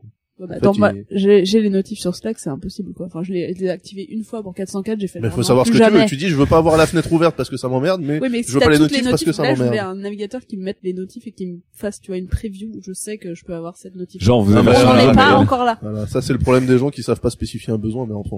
Mais non, tu peux pas, j'ai cherché sur Slack si Si, tu sur, Slack, tu peux gérer les notifs, tu peux Que euh, de faire en sorte que ça réagisse à certains mots, à ton nom, à... Oui, mais elle a pas Ah, été dans mais les réglages. ah mais là, du coup, c'est toute une programmation. Ouais, c'est toute une programmation. Simple. Bah, excuse-moi de, de- à, un- à un moment donné, faut quand même un peu spécifier ce que tu veux. Non, Quand mais t'achètes une maison, tu dis le nombre de pièces que tu veux, tu prends pas ce que tu moi, j'aimerais bien comme une pièce ça. qui pop quand j'en ai besoin, tu vois, genre toilette, paf, une notif. un truc, un truc, une maison intelligente. Non, mais il y a un portrait que d'un navigateur que Mélissa a un peu esquissé, mais qui était intéressant, qui serait un navigateur visuellement total comme un navigateur de web. Donc, il a des onglets, mais qui sont cachés, mais auxquels on peut accéder. Et euh, un mélange de ça et d'un navigateur euh, avec des, notifications intelligentes. Euh, Est-ce que c'est une piste intéressante ou est-ce que, que- en fait, on n'a pas trouvé mieux? Est-ce que Mélissa, si elle dit d'une certaine manière, c'est vrai que ça fait des années qu'on a des navigateurs à, à onglets, qu'on fonctionne comme ça, et qu'on a tous nos onglets qui restent toute la journée ouverts. euh, on a même nos ordres bien spécifiques d'onglets si on, on se trompe. Est-ce qu'on n'a pas trouvé mieux finalement? C'est marrant parce que Sylvain. quand, quand Mélissa évoquait le mobile euh, en disant euh, enfin j'ai une seule page et je peux me concentrer Ouais. sur cette page-là, moi quand je mets Chrome en plein écran sur Ouais. euh, une page ou sur un site, etc., je me sens mais oppressé en fait. J'ai l'impression que Ah, mes- donc toi, ça ouais, les murs se resserrent et, euh, et je peux plus rien faire d'autre que lire cette page et je peux plus aller nulle part. Quoi. Tu fais de l'hyperventilation Ouais ouais, je suis là. je- Le stress. Est-ce que quelqu'un peut appuyer sur F11 Un petit F11 en, for- en forme de sac euh, papier craft pour que tu respires dedans. Exactement. C'est exactement ça. Ah donc toi, toi, tu as, euh, toi, ça te, contrairement à Mélissa, tu es content d'avoir ces onglets, de savoir Ouais. que tu peux y revenir. Parce qu'en euh, fait, en, en plus, j'ai un, j'ai un peu euh, tuné le truc en mettant plein plein de raccourcis clavier pour gérer les onglets. Euh, Donc t'es comme Daz en fait, t'as quelque chose qui correspond bien, mais t'as travaillé. et je l'ai, je l'ai, je l'ai bossé pour que pour que ça, Ça demande corresponde beaucoup, à. beaucoup de temps, quoi. Moi aussi, j'ai testé plein de, d'add-ons et de, de trucs sur D'extensions, Google ouais. Chrome, d'extensions sur Google Chrome, mais Ouais. euh, je les utilise jamais parce que j'ai pas le réflexe. Mais co- comment tu veux que ça, ça fit euh, tes besoins si à un moment donné tu les spécifies pas? C'est ça qui me tue moi. Dans les- que Ça c'est vraiment. ça devrait les- être plus simple, quoi. ça devrait faire des trucs auxquels je pense même pas Non, mais moi-même. l'expérience utilisateur, elle est quand même méga relou, quoi. Ouais, je suis d'accord. Je trouve Bah, que moi- méga relou parce les que tu, les tu deux lignes d'onglets sur Firefox, faut installer un add-on pour, euh, pour l'avoir, quoi. Tu sais pas par qui a pas eu le fameux truc où les onglets sont gros comme les, les Ouais. croix pour les fermer quoi. C'est Ah, ça. c'est Tellement qu'on a des onglets ouverts. C'est pas possible, vu qu'on lit euh, 100, 100 trucs par jour aujourd'hui. Fibre. Comment tu gères tout ça? Est-ce que, est-ce que déjà tu es un, un, un homme à anglais heureux ou un homme à anglais malheureux? Moi, je suis un robot, donc je suis capable de faire euh, tous les jours la même chose à la même heure et être hyper heureux. Donc, euh, avoir mes quatre onglets, ça me rend heureux. Mais je, je tiens à, à, à préciser, il y a une, mi- il y a eu une mini évolution quand même de Chrome euh, par rapport aux onglets, Oui. puisque la, la, la page d'accueil de Chrome, c'est des petits cases dans lesquelles vous avez vos, vos- les sites où vous allez le plus. Et ça a été adopté par beaucoup de navigateurs le font maintenant. Voilà, donc c'est un petit peu euh, l'onglet du futur, si vous me permettez.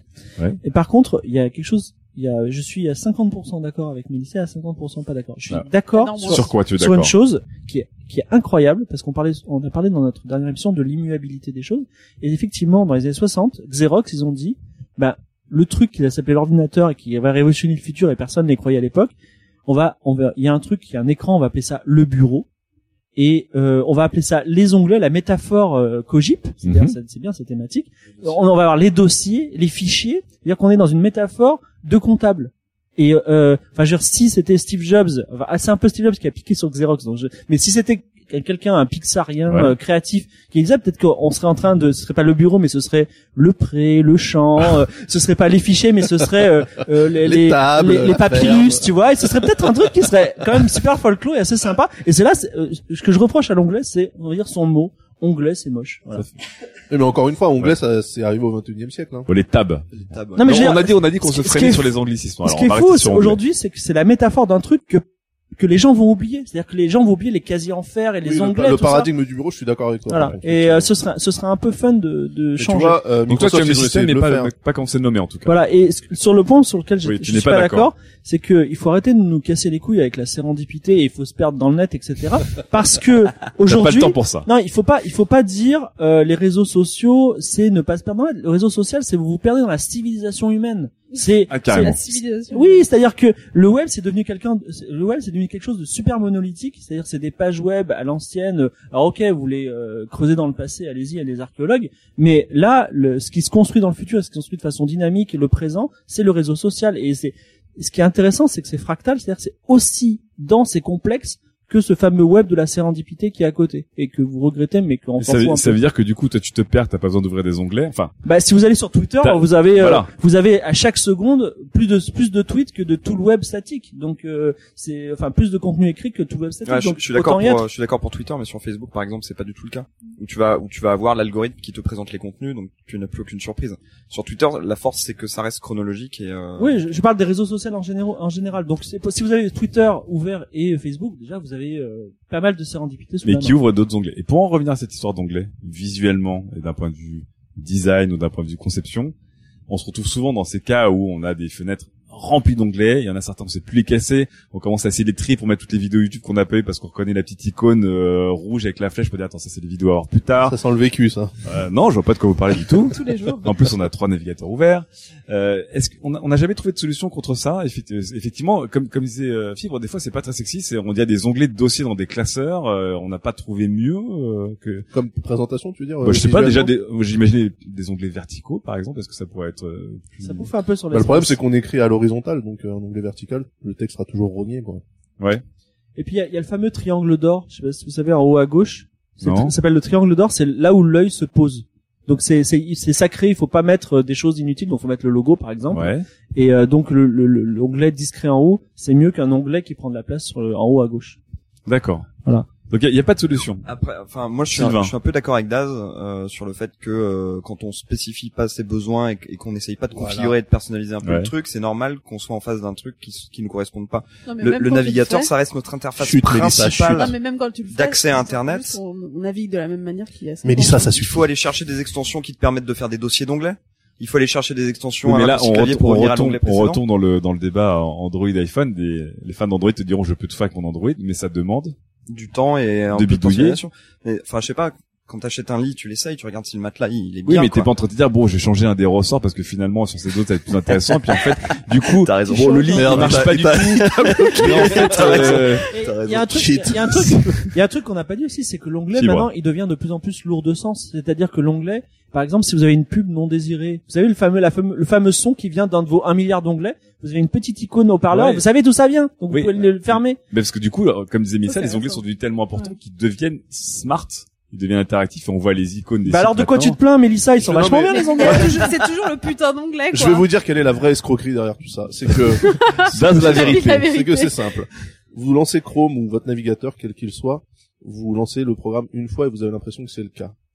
Vous ouvrez 12 onglets, vous avez toujours l'impression d'être dans la même instance de votre navigateur. Ouais. Mais si vous allez dans le gestionnaire des tâches, vous verrez que cette petite saloperie là de Chrome, Ah, il, a- il remplit tout lui il a fait voilà tous les onglets, c'est comme s'il lançait une instance de l'application. Et ça je trouve ça dégueulasse, c'est scandaleux. Voilà, c'est ça pour moi le vrai problème. Et Mélissa n'aborde jamais les vrais problèmes. C'est bien le problème. c'est- notre dû navigation, rester le sur Firefox voilà. alors.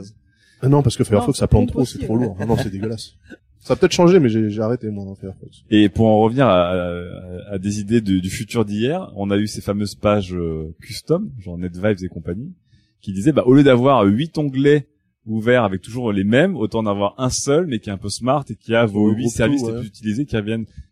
C'est vrai que Il y a eu une mode de ça, moment. ça, ouais. Ouais. Ouais, Enfin, il y a ouais. eu Google aussi qui a fait un concurrent de NetVibes, il y a eu ces fameuses Ouais. pages. C'est c'est un truc qui pourrait pas revenir d'une certaine manière. Ça existe. Bah, c'est pas Chrome le. C'est- le- non, mais c'est- c'est des extensions Chrome qui te permettent d'avoir tes flux RSS, d'avoir euh, l'heure, des la météo, euh, voilà, c'est des, ça s'appelle des euh, New Tab Extension. À chaque fois que tu ouvres Ouais. un nouvel onglet, t'as toutes tes infos.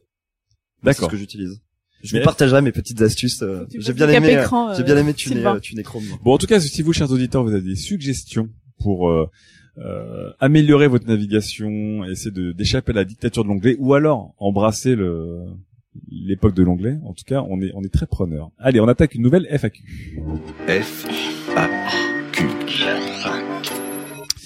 Alors, euh, on en a parlé très rapidement tout à l'heure, mais on revient dessus. On me demande Lucille euh, avec un L parce que c'est son nom Twitter. Lucille avec un L sur Twitter me dit YouTube Red top ou flop?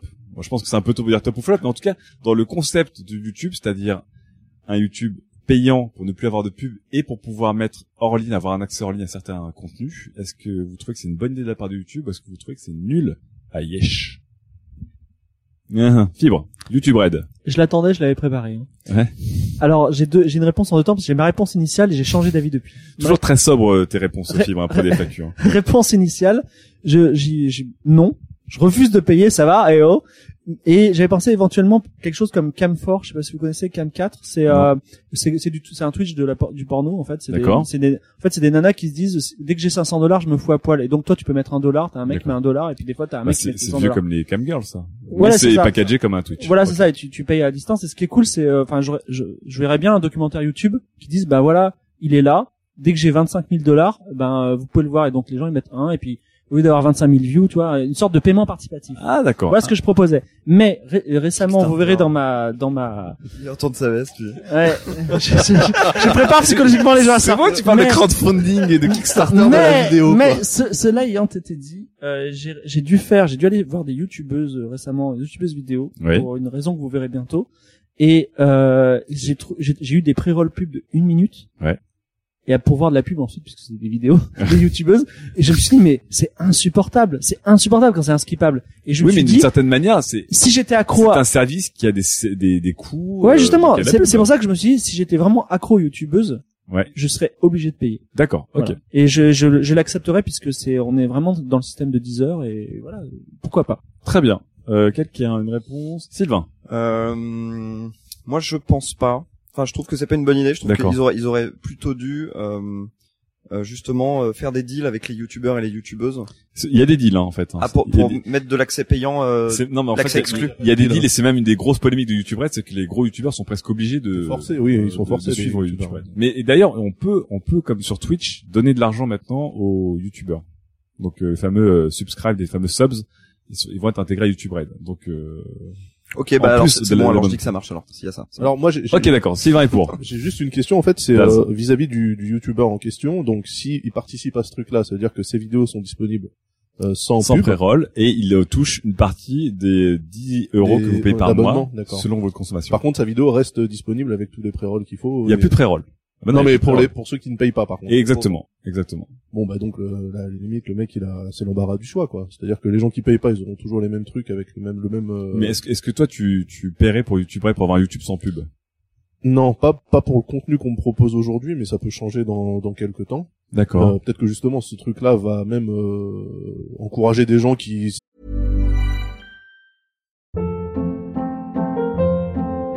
Hold up. What was that? Boring. No flavor. That was as bad as those leftovers you ate all week. Kiki Palmer here, and it's time to say hello to something fresh and guilt-free. Hello Fresh. Jazz up dinner with pecan-crusted chicken or garlic butter shrimp scampi. Now that's music to my mouth. Hello Fresh. Let's get this dinner party started. Discover all the delicious possibilities at hellofresh.com. se seraient pas lancés dans l'aventure à faire des trucs. Donc euh, moi pour l'instant, enfin, je vois pas le, enfin le, le mouvement est logique de la part de Google. On l'a on l'a bien senti de toute façon avec justement les, les pré-rolls inskippables qui sont de plus en plus nombreux maintenant. Euh, bon, moi c'est, enfin ça suit la continuité du truc. Les mecs ils, ils font leur bise. Et encore une fois, ceux qui crient euh, par rapport à ce truc-là, c'est des gens qui ont fondé l'intégralité de leur modèle économique sur ce sur une plateforme qui qui peut changer de règles quand ils veulent en fait. Ouais. On a le même problème avec les gens qui sont sur l'App Store avec des, des applications qui font des trucs et le jour où Apple décide de changer les règles, bah, les mecs se retrouvent limite au chômage. Et euh, Ouais.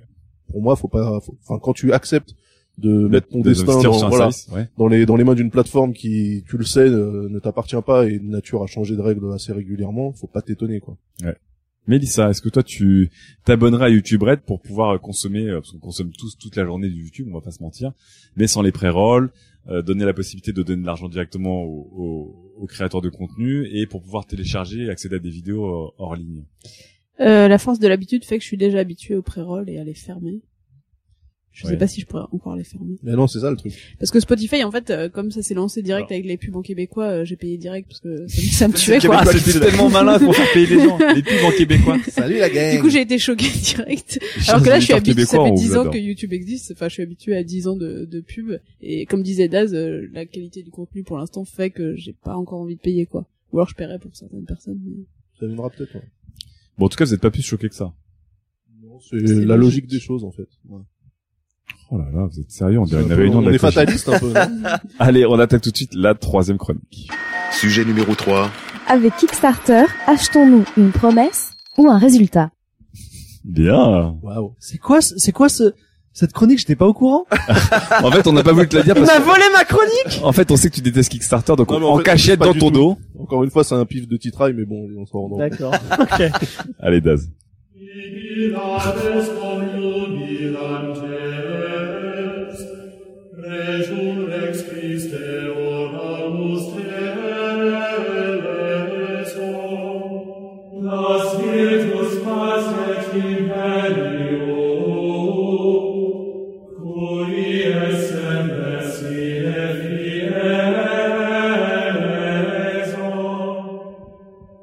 Au moment d'être livré et d'entrer librement dans sa passion, il prit son PayPal, il rendit grâce, se connecta et vira des euros en dev, au, au dev en disant prenez et mangez-en tous.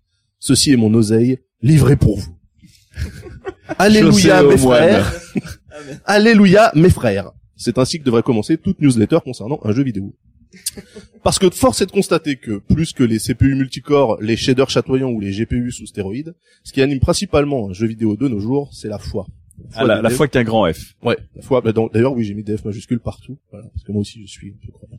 Euh, donc la foi des devs, euh, pour commencer, mais également la foi des joueurs. Jusqu'à présent, la foi, c'était bien connu, déplacer les montagnes. La foi a pris du level puisque désormais, elle génère des montagnes de cash. Vous avez tous dans votre, dans votre entourage une personne qui a un jour baqué un projet Kickstarter. Si. Sur la base de quoi est-ce que ce projet a été financé? Des promesses. Des promesses et une vidéo inspirante filmée au 5D, agrémentée de quelques notes de piano mélancolique, où un dev norvégien explique face caméra comment ce projet lui tient à cœur depuis son adolescence, passé dans les faubourgs de Kongsberg. Tchaching Prends ma thune, Magnus Christophersen. Prends ma thune. Les plus studieux balanceront un aperçu d'un proto jouable, les plus fortunés un trailer tout en image de synthèse, mais globalement le client, c'est comme ça que j'aime appeler les gens qui payent un produit en fait, je suis un peu au school. Euh, le client ne verra le produit fini qu'à la toute fin du développement, ou alors aux différentes étapes clés de celui-ci, avec les habituelles versions alpha, bêta et autres gamma. Mais ça, c'est si le dev débute un jour, parce qu'après tout, les promesses faites en plein air sont emportées par le vent, comme le disent nos amis écossais. Prenez le cas de Star Citizen par exemple. Alors attention, euh, disclaimer, j'ai pas du tout envie de tirer sur une ambulance euh, qui roule vers la morgue pour reprendre le, le- la formule de Fibre Tigre. euh, mais Juste, euh, pour rappel, Star Citizen, qui est un jeu, un simulateur spatial très ambitieux, qui a levé Voilà. beaucoup, beaucoup d'argent, mais qui n'a toujours pas montré le jeu complet. C'est ça, voilà. Donc le, sur le papier, le jeu, donc tu l'as dit, l'âme avait l'air euh, ambitieux. Euh, le financement a dépassé toutes les espérances euh, au point que il est rentré dans le Guinness Book des records, je crois. On a dépassé les 93 millions de dollars. euh, Voilà. Moi, je me suis arrêté à les jeux. 80 millions en avril. Après, j'ai arrêté de compter. On a tout. 93 millions. Voilà. Euh, mais à lui seul, ce jeu symbolise tous les espoirs qui peuvent être placés par les joueurs et toutes les dérives de ce mode de fonctionnement. Parce que la vie, c'est pas le rêve, comme disaient les rappeurs marseillais. Dans les années 80-90, pour rêver d'un jeu, il suffisait de regarder la jaquette, puis de retourner la boîte et de regarder les deux ou trois screenshots de 2 cm de côté. Bien souvent, ces images étaient tirées de la version arcade du titre. Donc on était ultra hypé, jusqu'à ce qu'on arrive chez nous et qu'on boot notre Amstrad CPC 6128 et que la réalité ne vienne éteindre tous nos espoirs. De nos jours, il n'y a plus de boîte, alors on rêve en écoutant un responsable projet, un visionnaire, euh, nous parler de simulation réaliste du mouvement des corps célestes, de génération procédurale, de déformation de l'asphalte en temps réel, ou d'alternance jour-nuit avec de vrais impacts sur le comportement de la faune. En somme, on s'engage maintenant pour ce qu'on imagine que le jeu sera, plus que pour sa réelle forme finale, qui, ça se trouve, on verra finalement jamais. Euh, sans aborder le modèle économique à l'œuvre, euh, on constate quand même que le marché s'est ajusté, euh, et que les grands studios qui normalement n'ont pas besoin de Kickstarter pour financer leurs titres se sont lancés tous plus ou moins avec succès dans la mode du season pass. Donc, il y a une autre forme de promesse. Voilà, c'est également une promesse, c'est-à-dire que le season pass, on en a déjà parlé à plusieurs reprises dans 404 pour bien lui chier à la gueule. Le season pass, euh, c'est le principe de payer en avance pour du contenu qui a même pas encore été défini quand ton virement est encaissé. Voilà. D'accord. Euh, alors la question qui subsiste, c'est mais d'où vient cette foi et surtout pourquoi? Pourquoi Bah est-ce oui. que euh, pourquoi est-ce que les gens ont- ont- a- sont capables d'abandonner leur foyer pour suivre le premier bonimenteur venu qui promet monts et merveilles euh. Donc j'ai enquêté pendant de longues minutes sur ce sujet quand même. Après, après le sondage auprès de quatre personnes de messages, minutes. on sent que 404 c'est l'avenir de- du journalisme. Et je pense avoir la réponse à cette question. Pour moi, la cause de ce truc-là, donc euh, le- fait que les gens euh, payent sur du vent, c'est la faute du progrès. Ah. Eh oui, Il a madame. le bon dos le progrès. Eh oui. Parce que un jeu 8 ou 16 bits affichait des trucs à l'écran mais c'était euh, le cerveau du joueur qui donnait le sens et qui interprétait et liait entre eux les concepts qu'on lui qu'on lui proposait. Mais les jeux modernes, en fait, ils sont tellement aboutis que la place laissée à l'interprétation s'est réduite jusqu'à disparaître. Le joueur en tant que tel n'a plus de prise sur l'univers qui lui est livré euh, clé en main et qui est si complet que finalement il n'a pas besoin qu'on essaye d'expliquer plus ou de, de réfléchir un peu plus au, au concept pour euh, pour qu'il soit cohérent. Le joueur donc reste un petit peu à l'extérieur, comme quand on regarde les vitrines de Noël Boulevard Haussmann, Galerie Lafayette, il y a des mecs qui ont fait des trucs, mais nous on participe pas en gros. Vous rêvez. Euh, le seul moyen de regagner du terrain, du coup, c'est justement d'arriver avant le terrain. C'est de faire fonctionner son imagination et de participer à l'élaboration de l'univers quand rien n'a encore été fixé. Ah carrément, tu penses que c'est ça? Pour moi, c'est ça en fait. Les gens qui euh, qui qui qui back les projets sur Kickstarter, qui pledge, qui donnent de l'argent euh, sur la base de d'un pitch, euh, Ouais. d'un elevator pitch limite. Ouais. Euh, bah, c'est des gens qui euh, qui ont besoin euh, d'avoir l'impression de contrôler quelque chose. En Ouais. fait. Donc il y a peut-être un côté contrôle fric aussi. En y réfléchissant, c'est peut-être même pour ça que les que les jeux indés, on va dire trois jeux indés sur quatre, hein, sont faits en pixels tout pourris. C'est pour que l'imagination des joueurs gratuit, continue à tourner à plein régime shots fired. Euh, c'est c'est enfin je pense que c'est la raison plus que sur une paresse euh, graphique des gens. Donc merci les mecs, c'était super sympa mais fallait pas vraiment. Euh, je terminerai cette chronique par la profession de foi des gamers. Des gamers qui ont la foi. Ouais. Donc là, faut lever, euh, faut lever vos mains vers le ciel, comme on fait à l'église, si vous connaissez l'église. Je crois en Peter Molineux, le Père Tout-Puissant, créateur du ciel et de la terre, mon Populus. Et en Jésus-Christ Roberts, son fils unique, notre Seigneur, qui a conçu Wing Commander, a fait du ciné après Freelander, Freelancer, pardon, a été crucifié à cause d'Outlander, est mort, a été enseveli, est descendu sur Kickstarter, le troisième jour a tout pété avec Star Citizen, est monté aux cieux, est assis à la droite de Molineux, le Père Tout-Puissant, d'où viendra juger les vapors et les wares. Je crois en des jeux pas commencés, à un gameplay sain mais pas défini, à la levée de fonds, aux présentations PowerPoint, au PayPal conquérant, conquérant, pardon, aux vidéos sous Vimeo et aux promesses sous coke. Amen. Amen. Bon alors du coup, alors la fin de ta chronique, j'ai trouvé ça un peu tiré par les cheveux, mais quand même c'était intéressant. Mais du coup, cette histoire de foi, Tout est tiré par les cheveux depuis le départ. Non mais cette histoire de foi dans une époque où justement les gens euh, passent leur temps à débattre, euh, à être un peu euh, pas terre à terre, mais à avoir des arguments à droite à gauche, et on se retrouve euh, Bah, c'est effectivement dans, dans une expérience qui, qui vire. Euh, c'est ce que je trouvais marrant en fait parce que euh, qui, euh, c'est- t'as t'as d'un côté des gens qui sont prêts à, à suivre n'importe qui qui leur promet des trucs et euh, enfin à pledger. euh, je veux dire les, les montants qu'on voit pour Star Citizen c'était un peu n'importe quoi. Je veux dire. Oui. Les gens qui achètent des vaisseaux euh, in-game mais avec du vrai argent pour 1000 dollars le vaisseau ou 15 000 dollars Enfin, le pour la promesse du vaisseau. Ouais, oui, voilà. Donc, ça, pour moi, c'est la folie. Et dans le même temps, quand on est sur Reddit, euh, sur des jeux qui eux ont une existence physique euh, concrète, Mhm. c'est-à-dire qu'ils existent réellement, on a des gens qui sont limite en train de se dire, mais attendez, votre jeu coûte 60 dollars. 60 dollars, si je mets le temps que je passe par jour à y jouer, euh, ça veut dire que je l'amortirai euh, dans quatre mois et demi, mais c'est incroyable. Donc t'as, as le côté ultra cartésien pour tout ce Ouais. qui existe, avec des gens qui sont capables de, de, de d'écrire des wall of text pour juste, euh, j'ai pas envie de payer 20 dollars. En gros, c'est ça le truc. D'accord. Et, Et, par euh, contre, quand les jeux n'existent pas, c'est encore, c'est encore la fiesta, c'est encore open bar. sont YOLO, euh, Las Vegas, euh, allez c'est parti, je mets les économies de la famille sur sur ce jeu qui sortira peut-être jamais finalement. Est-ce que, est-ce que cette, cette vision, vous avez déjà adhéré vous, euh, Mélissa, Sylvain Fibre, est-ce que vous avez déjà été hypé par un projet, alors pas forcément un jeu vidéo, parce qu'on voit qu'aujourd'hui il y a des promesses de projets, même des- de, films, de, de livres, euh, d'objets, etc. Et, euh, et vous vous dites juste le concept et, ça, me- ça m'excite de participer à ça, même si je suis pas sûr que ça marche. Et on, on sait qu'il y a une grosse mortalité, un gros taux de fail des, des projets qui sont annoncés en avance.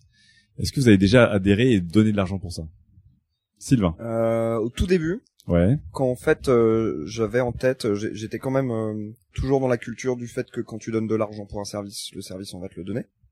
Donc, Il y croyait. j'y croyais. Donc moi je me disais c'est bon, ils vont le faire, y a pas de souci. Enfin je leur ai donné de l'argent donc ils vont le faire.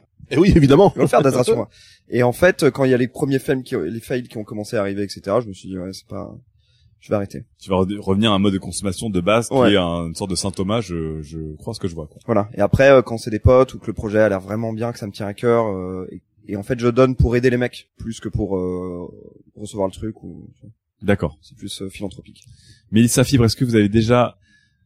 Je suis en état de souffrance. C'est bien parce que Fibre, il, comme il est en mode camembert Fibre, coulant ce Fibre soir, est il est trop fatigué pour taper sur la table. là, il mais va euh, est-ce que vous avez déjà donc euh, été emporté par l'envie d'y croire? Et moi, j'ai acheté un L'envie d'avoir un, envie? un season pass. Ah, alors Fibre, t'as acheté un season Sur pass. Outzer. Season pass sur The Witcher 3. Donc The Witcher Ah. 3 qui est un grand jeu. The Witcher 3, c'est un jeu euh, extraordinaire. On en Donc, parlera on- peut-être un jour, mais euh, le, y a, en fait, le season pass c'était le jeu complet plus deux extensions. D'accord. Donc les extensions qui ne sont pas sorties, qu'on n'a pas vues. Alors la première vient de sortir. Oui, mais la- à l'époque, la- le, le jeu sortir. sorti. Le jeu, on est, enfin, pour le coup, on était sûr qu'il allait sortir, y compris les extensions.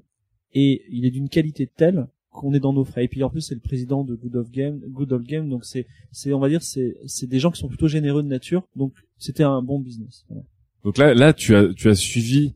Euh, Et alors, euh, mais tu as suivi de manière, on va dire, tu as suivi de manière un pas, on parle pas de foi ou de, de coup de folie. Tu as suivi sur des, des critères quand même assez pragmatiques. Complètement voilà, c'est euh, un jeu qualitatif, il est sorti, là, voilà, le studio a une bonne réputation. Tu t'es pas dit genre, oh la promesse de jeu ça a été énorme. Et et, le season de pass, l'air de rien, Et tu l'as acheté dès le départ ou tu dès le départ, le season pass, l'air de rien, il est moins cher. C'est- Enfin, c'est quand même, c'est quand même un bundle. C'est-à-dire, c'est quand même un- quelque chose qu'on achète, on achète plein de. Oui, il est moins plein- cher que la somme des extensions. Ouais, voilà, c'est ça. Et donc, quand tu es sûr que tu vas jouer à toutes les extensions, c'est un, c'est un bon, c'est un Le bon plan. Le problème, c'est que justement, t'es pas sûr en fait, parce que si tu prends le cas de Battlefield 4, il a mis un an à être stable. Ah, mais donc- moi, j'ai, j'ai- Donc euh, quand, quand je le jeu a acheté été jouable, Battlefield 4, non mais j'ai vois, acheté The Witcher 3, moi. le, le principe Oui, c'est ça, c'est des, des des jeux ambitieux. qui- Bah oui, c'est des jeux ambitieux qui sont marketés avec Season Pass, mais si le jeu de base déjà il met un an à être stable, réellement donc exploitable, Tu as, tu as fait le pari que le jeu est assez bon. les gens reviennent pas dessus en fait, ils sont déjà partis. le, j'ai- je me suis renseigné. Mais est-ce que tu as déjà participé à des, des projets et juste euh, peut-être aussi le plaisir de dire je suis excité par le projet, je suis excité par la promesse et que c'est pas sûr, le risque que ça que ça crée, est-ce que c'est quelque chose qui t'a fait sauter le pas aussi? Ou t'as toujours refusé ce genre de choses? Alors je l'ai fait au tout début, euh, l'excitation je l'ai eu au tout début comme Ouais. Sylvain sur des trucs américains où j'étais pas du tout lié au truc et Les trucs américains. Après les études américaines, t'as les Les chercheurs américains, les Kickstarter américains. Des projets américains où je me disais waouh, ça a l'air trop bien et tout et où tu reçois trois goodies et tu fais ah ouais, c'est vraiment de la merde en fait. euh, du coup, j'ai perdu la foi. Et donc je me suis mis à baquer des projets de potes ou de documentaires où je me disais c'est vraiment important que ces trucs se fassent mais où jamais tu reçois le DVD ou le lien pour le regarder enfin c'est c'est on, on galère se rappelle quoi de Locan, hein, le fameux DVD de Locan. Ah putain. Ou alors maintenant j'ai un nouvel usage de, de comme il y a plein de médias qui font quand même des, des trucs de crowdfunding. Euh, souvent ils te donnent un accès à la bêta, donc comme j'a- j'adore aller voir les trucs avant qu'ils sortent, Ouais. forcément je, je fais ça juste pour stalker les médias qui, qui sortent avant qu'ils sortent. D'accord. Voilà. Fibre. Alors, euh, juste pour revenir sur Star Citizen qui est, qui approche les 90 millions de, de Non, levées. mais l'autre, Qui a dépassé les Dépassé, 93 millions, qui a mais- dépassé les 100 millions de backers. Mais pas, pas, pas par, via Kickstarter, précisons quand Oui. même. Oui, mais par une autre campagne de levée de fonds. Et précisons également que nous ne partons pas de, nous ne parlons pas de, crowdfunding aujourd'hui parce qu'on en parlera un jour de façon éclairée et qu'on va parler d'un autre sujet, d'accord? Mais alors moi je, je, je vous propose à l'équipe 404 un pari. Moi je suis le seul à tenir les paris puisque je suis toujours un clavier Bepo, je rappelle. Donc je propose C'est un vrai, pari. c'est vrai que tu continues de ces claviers Beko dont on a parlé il y a 6 mois. Voilà, Et moi je vous fais, je tiens le pari de ce que vous voulez que Star Citizen va tenir ses promesses et qu'en 2016 on va avoir un Star Citizen jouable. Tu paries Je- combien Sa- Sa promesse c'était 2014. Ouais, mais moi je, je- là il dit 2016 et Ouais, là bah oui, moi bah, je moi je le toi. crois. Non non, il C'est comme les GPS qui recalculent leur euh, destination quoi, ils je s'engagent dis jamais. avec ton 2016. GPS. Bah, Qui tient le pari Bah évidemment 2016. euh, Bah, moi, je suis obligé de dire parce que j'ai, j'ai backé le jeu, moi. Non mais Mais 80, j'ai dépensé 16 euros. Bon. 90 millions de dollars levés plus 4 ans de dev, au bout d'un moment, oui, ça, il y a quelque chose qui va sortir, ça c'est à peu près certain. Donc c'est pas un acte de foi. Bah, c'est un Bah, acte de non, foi parce qu'il y a encore des gens qui 2012, pensent que c'est- euh, non parce que je- moi autant je suis très sceptique sur l'ensemble des jeux des- du crowdfunding mais après il faut voir Chris Roberts c'est quand même un mec il a fait Wing Commander qui à l'époque était aussi ambitieux que que Star Citizen l'est aujourd'hui. Oui, c'est vrai. Oui, comment Le mec, il a fait des choses extraordinaires, il a vendu sa boîte très cher. Il est allé dans le cinéma, il a fait Lord of War, s'il vous plaît, c'était pas un mauvais Il a fait Outlander, tu te rappelles ou pas Ouais. Voilà. Et après il Lord of revient, War. il fait le plus gros Kickstarter du monde. Le mec, euh, c'est bon, il tient la route quand même. À un Oui, mais moment, il enfin- faut faire confiance aux gens. mais le Donc problème- là, t'as la- problème- t'as- t'as la foi. Ah moi, j'ai- j'ai, j'ai- enfin, j'ai une foi raisonnée parce, Parce qu'en que fait- le mec, il n'a fait que des réussites. Non, je veux mais dire, à un encore une fois, tu dis, non, euh, justement. Non, mais on parle de Star Citizen, mais c'est juste, en fait, il faut vraiment se concentrer sur ce sujet de foi. Est-ce que vous, vous Alors avez oui, alors- envie alors, parfois d'y pour, croire pour répondre, et pour, de manière non rationnelle ou pas pour répondre sur la foi. Oui. Les gens qui pledge sur euh, sur Kickstarter tout ça, il y a Pledge, même le mot pledge, il est quand même, il est beau. le mot. ouais, c'est- les gens qui, les gens qui contribuent, allégeance quand même. euh, qui font aumône à ces projets, ils le font non pas pour le projet, mais ils le font pour eux. C'est-à-dire que ils se disent, tiens, moi je soutiens les jeux indés. Euh, je suis comme ça, je suis un mec cool. je- Moi, je suis dans le, je suis dans le Kickstarter game. Euh, je suis, euh, je, je, je, je fais un acte militant. Tu vois, je crois au crowdfunding. J'aide ces petits mecs euh, auxquels je crois. Ils le font pour eux. Et c'est ce, même, c'est ce que disait Fibre, c'est ce que disait Daz et oh, je me complètement. C'est ce que disaient Sylvain et Mélissa en disant que ce sont des projets d'amis ou des projets comme ça, j'ai envie d'aider. C'est-à-dire En qu'ils fait, ils soutiennent des de valeurs produit. plus qu'autre chose. Et- pas de produit Et j'irai, final. j'irai encore plus loin. Je dirais qu'on est proche de du mec qui a trop de thunes pour vivre et qui, ce qui est un peu notre cas à tous finalement, et qui se payent Non. des Van Gogh. Je veux dire, ça sert à rien d'avoir un tableau chez soi plutôt que dans un musée. Et le mec, Bah, il- si, parce que tu, le mec, il se paye- Ok, euh, non, bah, Ouais, euh, Ça doit Ok. exister sur Kickstarter, ça, Ok, on enlève les, les, les, les politiciens qui se font des cadeaux de, de tableaux riches, mais euh, à part ça, les mecs qui achètent de l'art, finalement, ils achètent des choses immatérielles, souvent, notamment l'art contemporain, c'est-à-dire, c'est un peu spéculatif, on n'est pas sûr, c'est un peu quelque chose qui immatériel. existe. T'achètes un tableau. T'achètes pas le peintre qui doit te peindre un tableau si, euh, Hamdoullah, Eh euh, ben moi personnellement, si j'avais 25 millions de dollars, au lieu d'acheter un Van Gogh, je me, je me ferais faire un GTA sur mesure qui se passerait dans le 5e arrondissement, tu vois. et je serais le seul à y jouer, tu vois. là, t'as, là, t'as la foi quand même. J'aime bi- j'aime bien l'argument de Daz sur les, les mecs qui payent parce qu'ils ont l'impression de participer à quelque chose du coup. ouais. T'es en train de dire qu'il y a des gens sur internet Est-ce que la qui foi c'est un plaisir qui aussi sont prêts d'avoir à la foi payer pour exister? Ouais. Tu veux dire qu'il y a des gens sur internet qui aimeraient exister un peu plus. ok. Je pledge, je suis d'accord avec toi. finalement, Peut-être tout se bien, rejoint. Sylvain. je pledge donc j'existe. C'est très bien. Mais non, mais c'est, enfin, Donc là, là en fait, on revient sur la beauté d'internet et d'internet social, qui est euh, tous les moyens sont bons pour exister quoi. C'est où tu prends une photo de tes pieds en vacances, ou tu pledges pour dire que t'as pledgé, mais surtout c'est pour publier un statut. En fait. Non, mais non, non, c'est non, mais il y, a une- il y a c'est- une différence entre le Un peu pledge philanthropique là que euh, que Mélissa et, euh, et Sylvain euh, évoquaient, qui est de dire je donne de la thune sur un projet, mais finalement c'est des le produit fini, bon, en fait, ça se trouve je l'utiliserai même pas, c'est juste que je suis d'accord avec les valeurs des, des concepteurs, etc. Et euh, il y a le côté vraiment euh, ultra euh, ultra client euh, d'un projet comme Star Citizen avec des stretch goals qui sont très identifiés et où quand tu donnes de l'argent, tu sais ce que tu ce que tu payes et tu sais pourquoi tu vas tu vas le payer et tu attends quelque chose en retour et c'est pour ça que les mecs sont obligés de faire un SAV de fou furieux parce que tous les gens qui ont baqué sur Kickstarter ou qui ont payé sur la campagne directement sur le site de RSI se retrouvent en fait euh, sur les forums à dire bon ben quand est-ce qu'on voit quelque chose etc donc les mecs ont vraiment c'est-à-dire le type donne 50 dollars et ensuite pense qu'il a le droit d'aller euh, se mettre derrière le développeur au-dessus de son épaule et lui dire bon euh, quand est-ce que tu codes mon vaisseau là parce que t'es gentil mais euh, moi j'ai payé quand même tu vois. Donc il y a un côté euh, enfin sur, sur sur Star Citizen ils sont pas du tout les mecs dans dans l'objectif philanthropique oui créons une communauté spatiale machin. Non les mecs ils veulent un jeu. Et c'est d'ailleurs pour ça qu'on leur a filé des petits modules pour les faire patienter mais bon le type qui a pledgé pour un pour un vaisseau à 15 000 dollars le fait de pouvoir tourner euh, depuis deux ans et demi dans le hangar euh, pour le regarder sous toutes les coutures mais de pas pouvoir l'utiliser dans le jeu je pense qu'au bout d'un moment, ils commencent à en avoir ras-le-bol, les mecs. Et tu vois que côté Star Citizen, ils sont en train de rembourser les gens.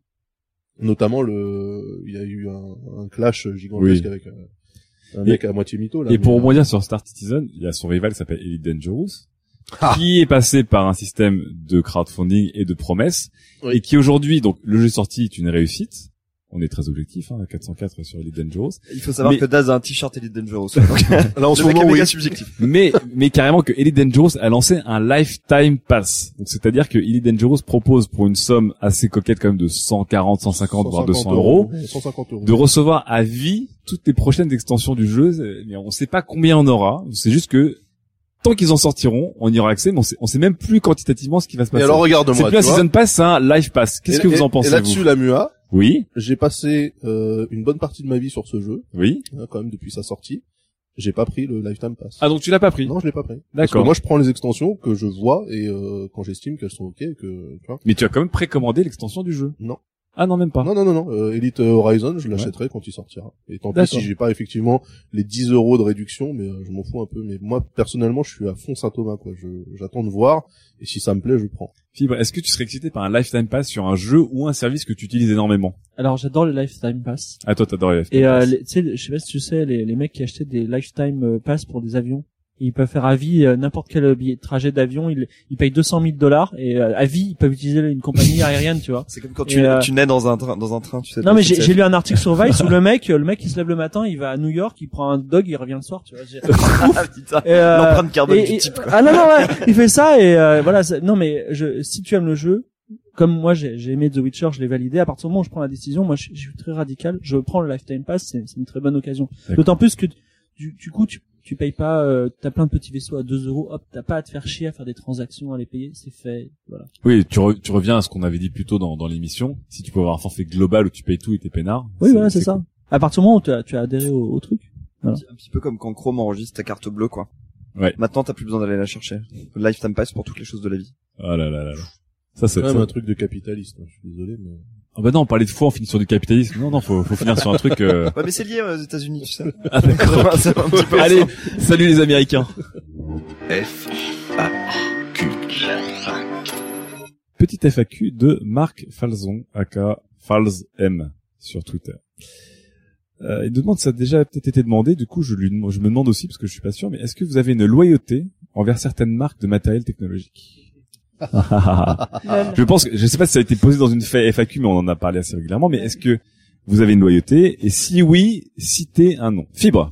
Alors, Es-tu euh, loyal envers une marque spécifique? Confession de la honte. Oui. Je suis plus Xbox que PlayStation. Pourquoi confession de la honte? Parce que c'est objectivement, je suis dans le monde du jeu vidéo. je veux dire, euh, objectivement, le- les produits Sony, ils ont, ils ont beaucoup plus de classe. La, la PlayStation, elle est classe. Le pad de la Xbox One. J'ai adoré la PlayStation 2. J'ai vécu des moments intenses. Je me suis fait niquer à acheter une Xbox 360. Maintenant, j'ai un compte euh, Xbox Gold et euh, j'ai acheté une Xbox One. Voilà. Je Donc me- toi, t'as une loyauté de vassal, quoi. T'es un Ouais, peu esclave de ton truc, quoi. c'est un peu, euh, voilà, c'est un peu mon péché caché, mon péché mignon. euh, voilà. D'accord. T'es, t'es, tu es loyal à Microsoft euh, contre un. Voilà. Est-ce que vous êtes loyal à une marque ou pas Ouais. Ah, par par plaisir. hein, Ouais, ouais. Aussi. Moi, je suis loyal à une marque euh, qui est coréenne, qui s'appelle Samsung, euh, pour tout pour tout ce qui est euh, frigo.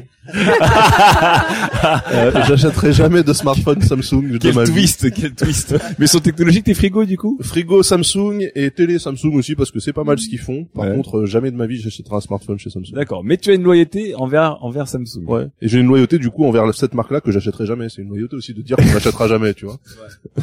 c'est, c'est une forme de fidélité. Mais sinon non, moi j'ai pas. En général, enfin, du côté informatique finalement, à part les boîtiers Silverstone et les cartes mères Asus. euh, Bah t'as une loyauté alors du coup. Bah ouais en fait. Merde. Quel tocard. Mélissa, est-ce que t'es loyal envers une marque ou pas Est-ce que Non, tu je suis loyal imposé, comme tout le monde. T'es loyal À imposé. la marque, à la pomme, Euh, que je ne citerai pas. D'accord. Donc Apple qu'on ne citera pas. Tu- pourquoi tu es loyal à cette- Est-ce que c'est Bah, comme fibre simple- un peu parce que t'es un peu prisonnière et tu t'es engagé financièrement non, ou- non, simplicité compte, ou- d'usage et habitude, force de l'habitude. Bah donc t'es pas euh, forcé, t'es contente d'être, euh, t'es satisfaite par euh, Non, parce l'expérience. que je sais tout, tout, tout le caca qui est lié à cette marque, tu vois. tout le caca qui est à cette Est-ce marque. que tu peux développer s'il te plaît? Est-ce que tu peux Non. Bah, tout l'enfermement dans lequel on est quand on achète les produits de Oui. cette marque. Ah oui d'accord. Donc toi, toi en fait le côté loyauté c'est aussi une certaine, euh, C'est contraint. ouais, c'est... tu sais que tu perds de la Tout liberté. est contraint euh, chez Mélissa malheureusement. Ah. Sylvain. Euh, Tout le monde t'attend tournant. Ben j'ai, euh, je réfléchis à quelle est la marque technologique qui m'a suivi toute ma vie sans jamais que je lui fasse d'infidélité. Et je crois qu'il y a que AMD pour les processeurs. Ah c'est vrai? Bah ouais. Je crois que t'aimes bien Sérieusement? Google. Ben. Oh le, sur- le rebondissement quoi, tu sais. T'es sur un AMD C'est comme dans Colanta quand un mec qui a été éliminé, il a fait mais qu'est-ce qu'il fout là la Bah, déception AMD, dans la boîte de. Oh Bah alors il existe Mais non parce que je me demandais en lisant les trucs à chaque fois mais qui achète cette merde Bon moi je suis sur AMD pour la carte graphique parce que bon ATI donc euh, ils ont été rachetés par AMD donc maintenant je suis AMD. Mais euh, putain pour le toi, processeur D'accord, tu es... Et pourquoi tu es loyal à AMD parce que ça a toujours bien marché, tu t'en fous de savoir ou parce qu'il y a un côté genre je vais être rebelle par rapport à Euh, ouais, il y a, y a le côté euh, pas faire comme les autres. Et parce que un hipster Euh, du processeur mesdames et messieurs. en arrivant avec son fixie. et parce qu'elle est moins chère. Et euh, et, et peut-être moins aussi, bien. euh, mais après moi j'ai des passages, je peux être loyal à une marque pendant 3-4 ans jusqu'à qu'il fasse de la merde en fait. D'accord. Je suis assez euh, pragmatique là. Mais donc toi AMD t'es resté euh, t'es resté tout le temps pro AMD. Ouais. Mais surtout qu'ils font de la merde depuis 10 ans donc euh, Ouais, donc je savais pas, tu vois. J'ai j'ai Ok. pas d'éléments. Bon très bien, ben voilà, on a, on a nos marques loyales avec le retour surprise d'AMD. Allez, on attaque la toute dernière chronique avec Fibre Tigre.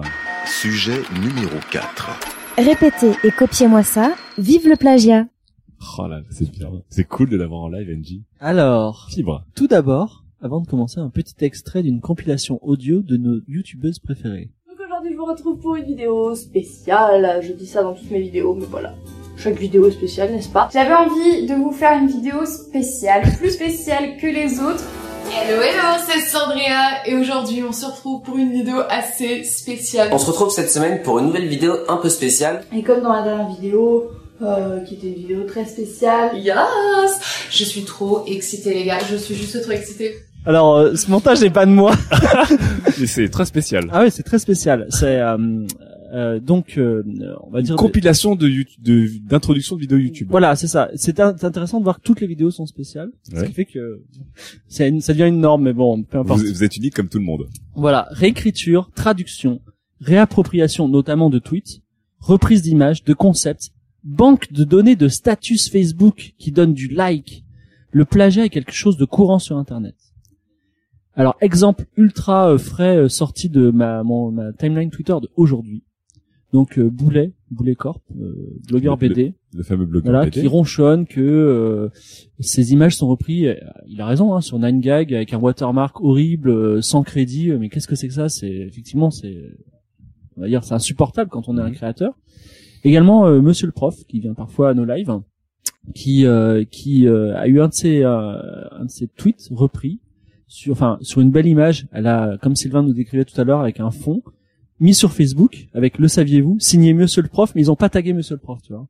Quand même, il y a eu euh, 300 partages, euh, des milliers de likes, tu vois. Donc business de la réappropriation, mais pas du sourcing. D'accord. Donc en France, plagier, c'est la pire chose qu'on puisse faire en tant que producteur de contenu. Parce que nous existons par le contenu que nous produisons.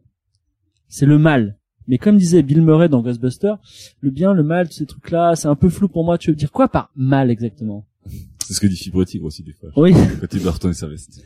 Donc, euh, la, la première idée, c'est que euh, est-ce que le, ce qui est important, c'est le plagiat ou c'est notre réaction au plagiat?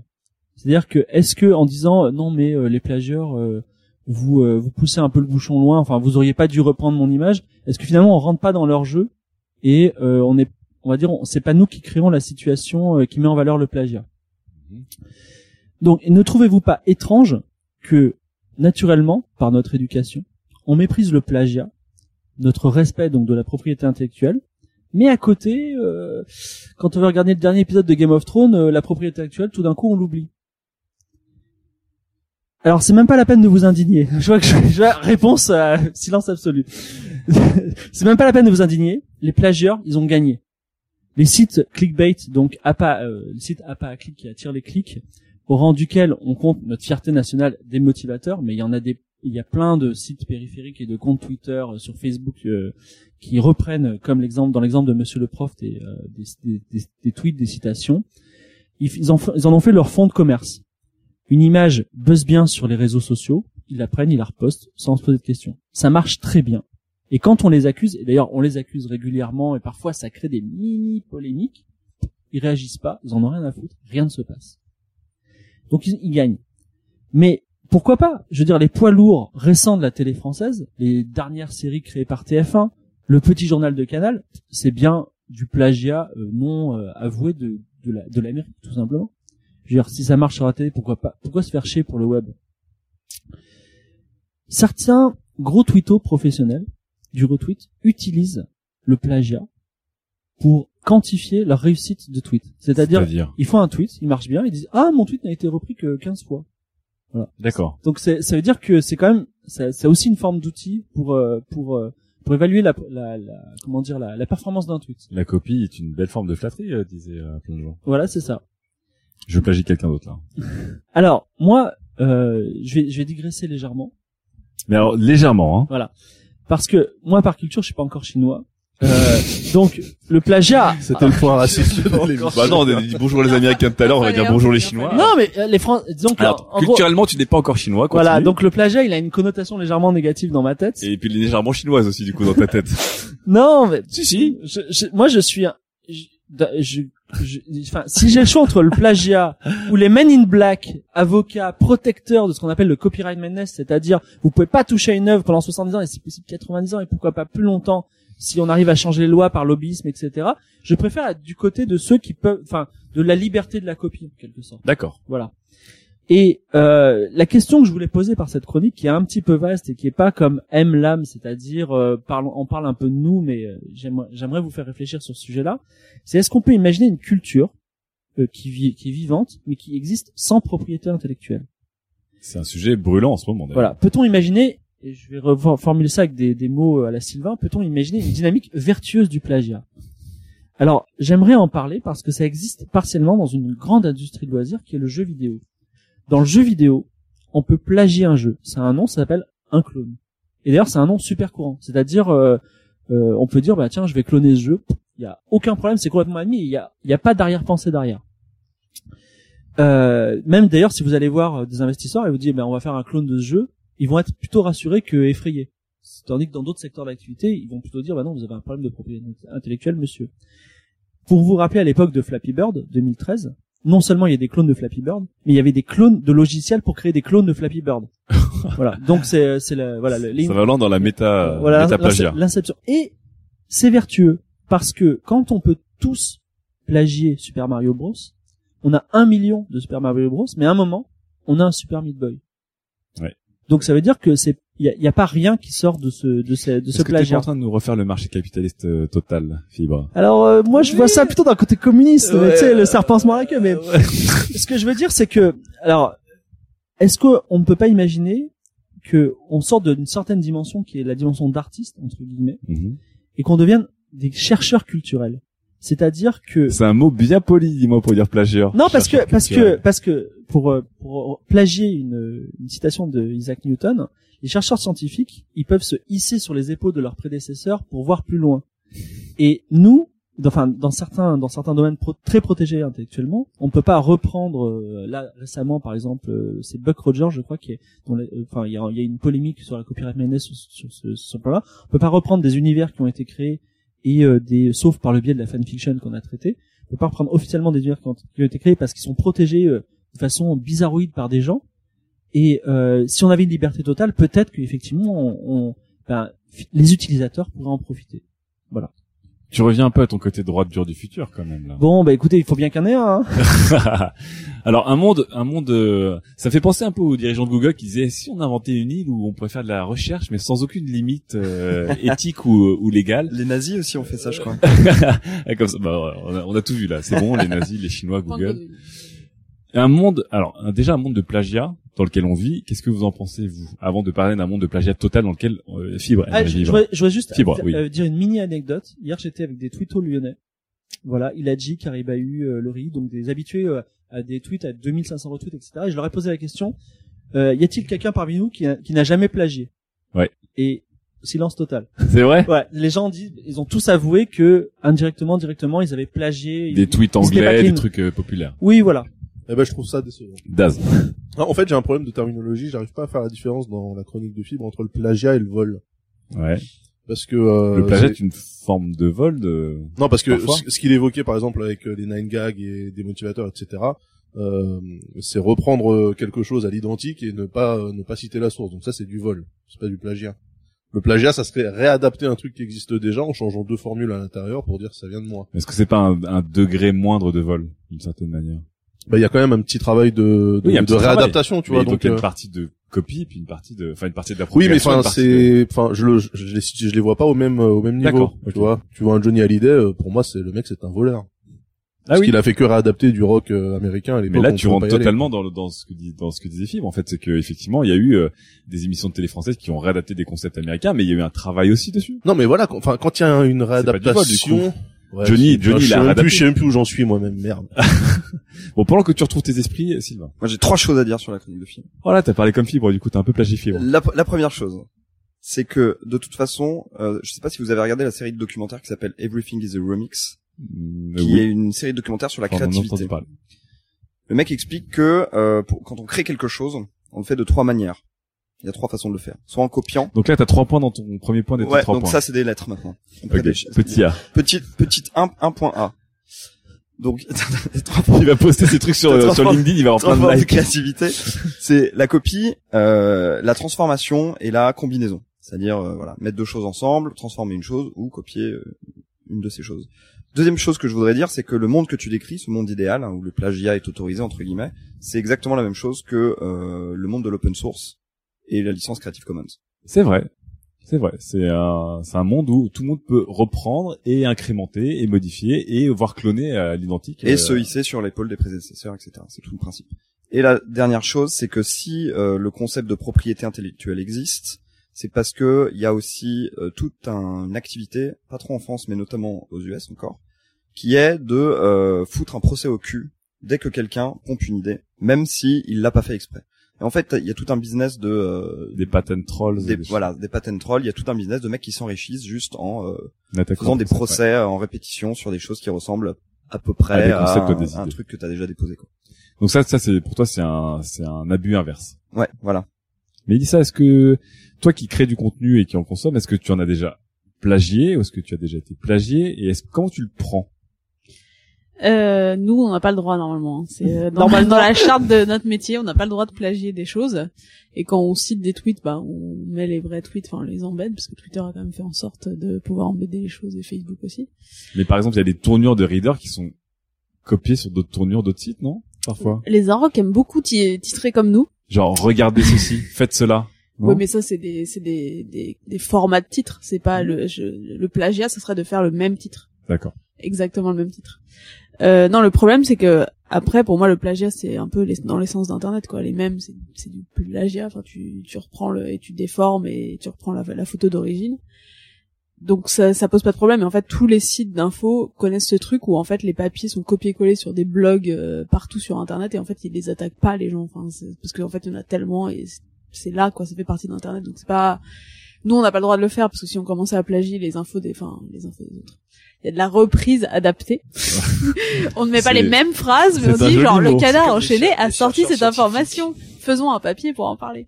Non ça ça gangrène un peu les médias parce que du coup tu reprends l'info sans l'avoir vraiment mais en même temps tu peux pas ne pas en parler parce que si jamais tes lecteurs ne vont pas sur le média source tu peux pas savoir.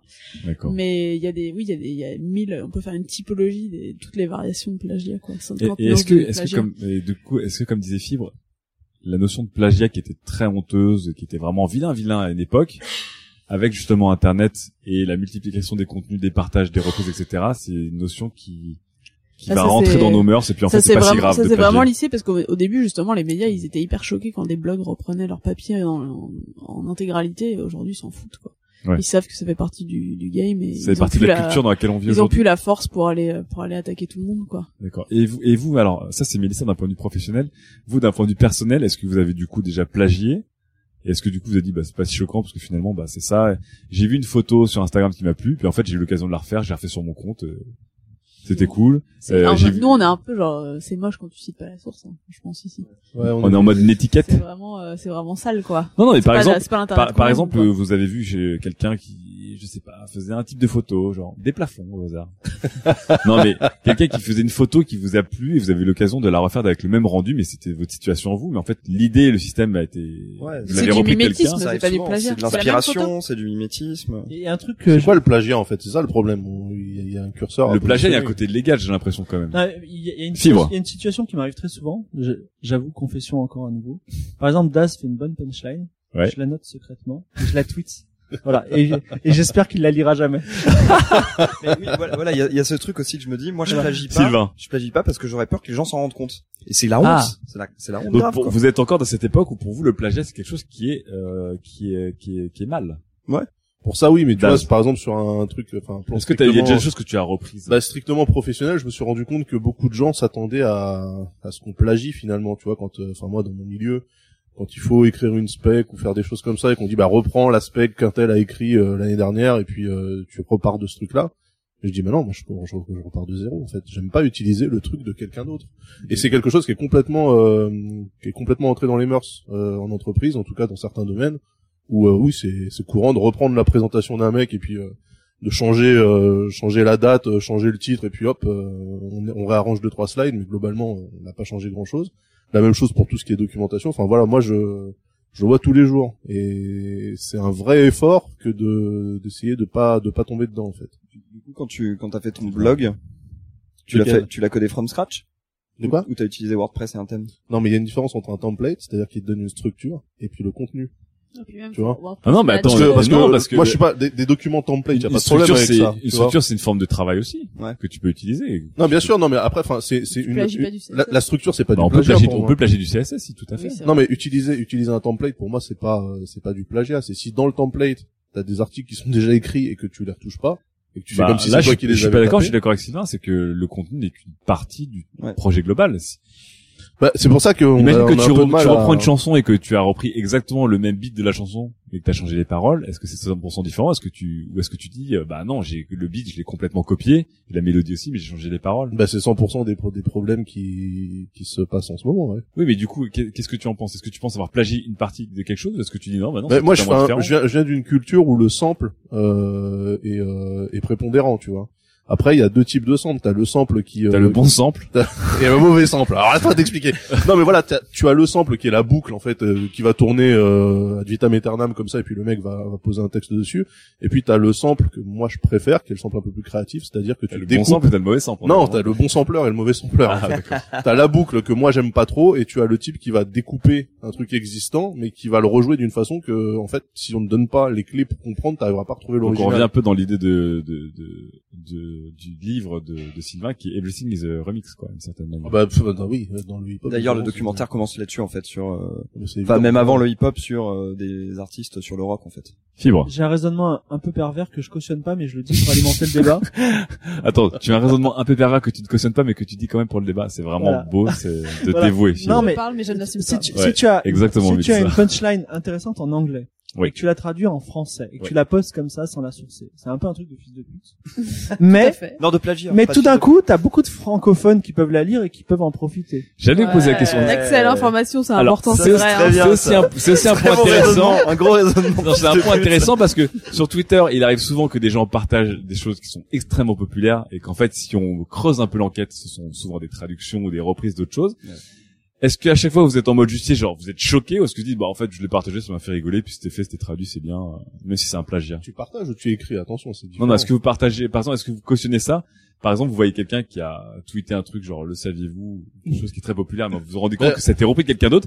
Est-ce que vous dites, je vais chercher la source originale pour, en fait, retweeter la source originale et avoir une sorte de d'étiquette du plagiat Ou est-ce que vous Mais dites, je pense- bah, mais- vu là dans ma timeline, je le je, pense je que moi j'ai j'ai un problème avec ça, c'est Vas-y. qu'avec mon compte Twitter et mes trois followers et demi, quand j'ai vraiment un bon mot, je vais le googler pour être sûr que personne l'a sorti avant, tu vois. Ah, donc Ah toi, ouais tu, tu vois, tu es Ah ouais, vraiment bah en mode oui, fact-checking. Mais parce que mais, fact-check la mais blague, ça, quoi. enfin tu vois, c'est quand, quand j'étais quand j'étais à, à la fac et que Check. euh, on par, on parlait des euh, des exposés. Ouais. Il y, y avait deux types de personnes. Il y a ceux qui Les qui- bons exposés. Mais non, mais sans, mais sans les moi, ça c'est un truc, c'est un truc, sincèrement, ça m'a, ça m'a un peu choqué toute ma vie, Ouais. de voir que des gens qui faisaient finalement une copie mot à mot d'un bouquin pouvaient s'en sortir, et mieux en tout cas que des gens qui essayaient de s'approprier le sujet et puis de le recracher avec leurs propres termes, tu vois.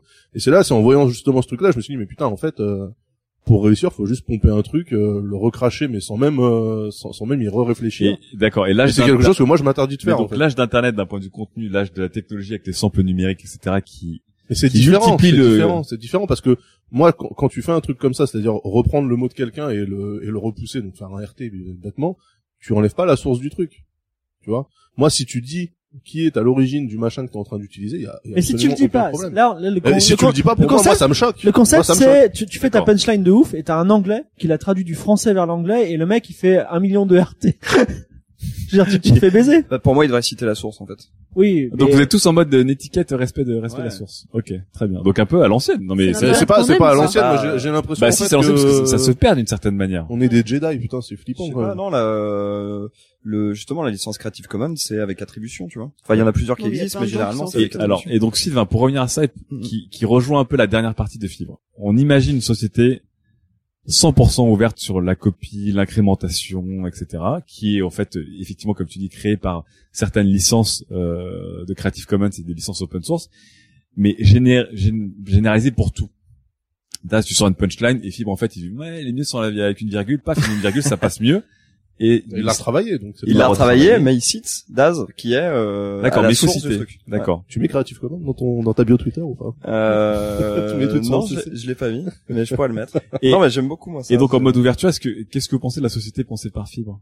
Encore ce petit côté hashtag droit dur du futur. Mais c'est bizarre Mais parce une que société Fibre sans est- aucun droit. Non mais voilà. Mais Fibre Un est peu créateur de contenu. Oui, Enfin, mais Fibre est des créateurs de contenu, mais il s'inspire pour du contenu. Son contenu inspire d'autres aujourd'hui. C'est vrai, on est d'accord pour Adair. Tout à fait. Et euh, je, je vais même. euh, Tu es, tu t'es inspiré, tu On inspires. a, on a pas trop de temps. Je vais, je vais juste très rapidement dire On a quelque chose. C'est que, c'est que le, le- euh, mon jeu Out There, euh, enfin le jeu que j'ai co-créé. La copie de FTL, ouais. Ouais, enfin, non, justement, justement, le, euh, le, le boss de, le boss de, le créateur, cré- creative director de BioWare, euh, il s'appelle Mike Ledlow. Il vient me voir, il a dit, euh, Pff, ça ressemble un peu à Mass Effect 2. Hein. Ah Et- ouais? Ah ouais, non. ouais. Et il m'a dit, il m'a dit, mais c'est du bon travail. Je suis très content, c'est un bon jeu. Et, et Donc et il a dit à- à- merci oui. du plagiat, mais c'est du plagiat de qualité. Non, mais attendez, attendez, fin de l'histoire, fin de l'histoire, je termine.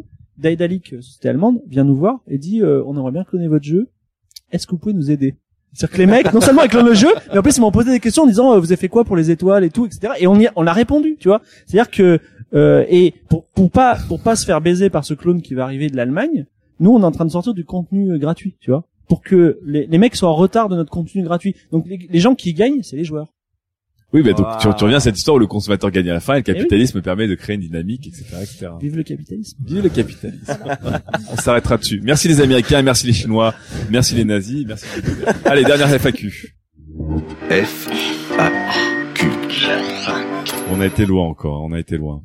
Bon, du coup, une petite question euh, toute légère, euh, mais qui euh, qui fera sourire peut-être euh, Ghislain et Angie, qui eux travaillent dans une radio euh, très très classique. Euh, ils disent, est-ce que sur les internets on fait du vouvoiement ou du tutoiement? Parce qu'on est tous proches ou pas sur les internets, et notamment sur les émissions, je trouve. Alors attendez, je, je dis qui est l'auteur de la question parce qu'on va pas faire du plagiat. hein, je vais citer l'auteur. TN 4430 sur Twitter. On en parlait parce que dans notre émission on se tutoie tous, on est familier et à la télé, à la radio, la règle c'est de se vous voyez, même quand on est pote à la compote ou euh, ennemi euh, ennemi éternel. Nous on se tutoie. Est-ce que euh, est-ce que vous ça vous vous embêterait si on devait se vous voyez, Daz? Qu'en pensez-vous, Daz? Eh bien, écoutez, euh, l'âme, puisque vous me posez la question, et pour avoir été introduit, n'est-ce pas, euh, à ce jeu de Uno euh, pute que vous avez euh, créé avec euh, la règle qui impose le vouvoiement, Oui. je n'aurai aucun problème à tous vous vous voyez autour de cette table. Tu pourras Sauf dire je vous chie à la gueule, Sylvain Palais. Tout à fait. Ouais.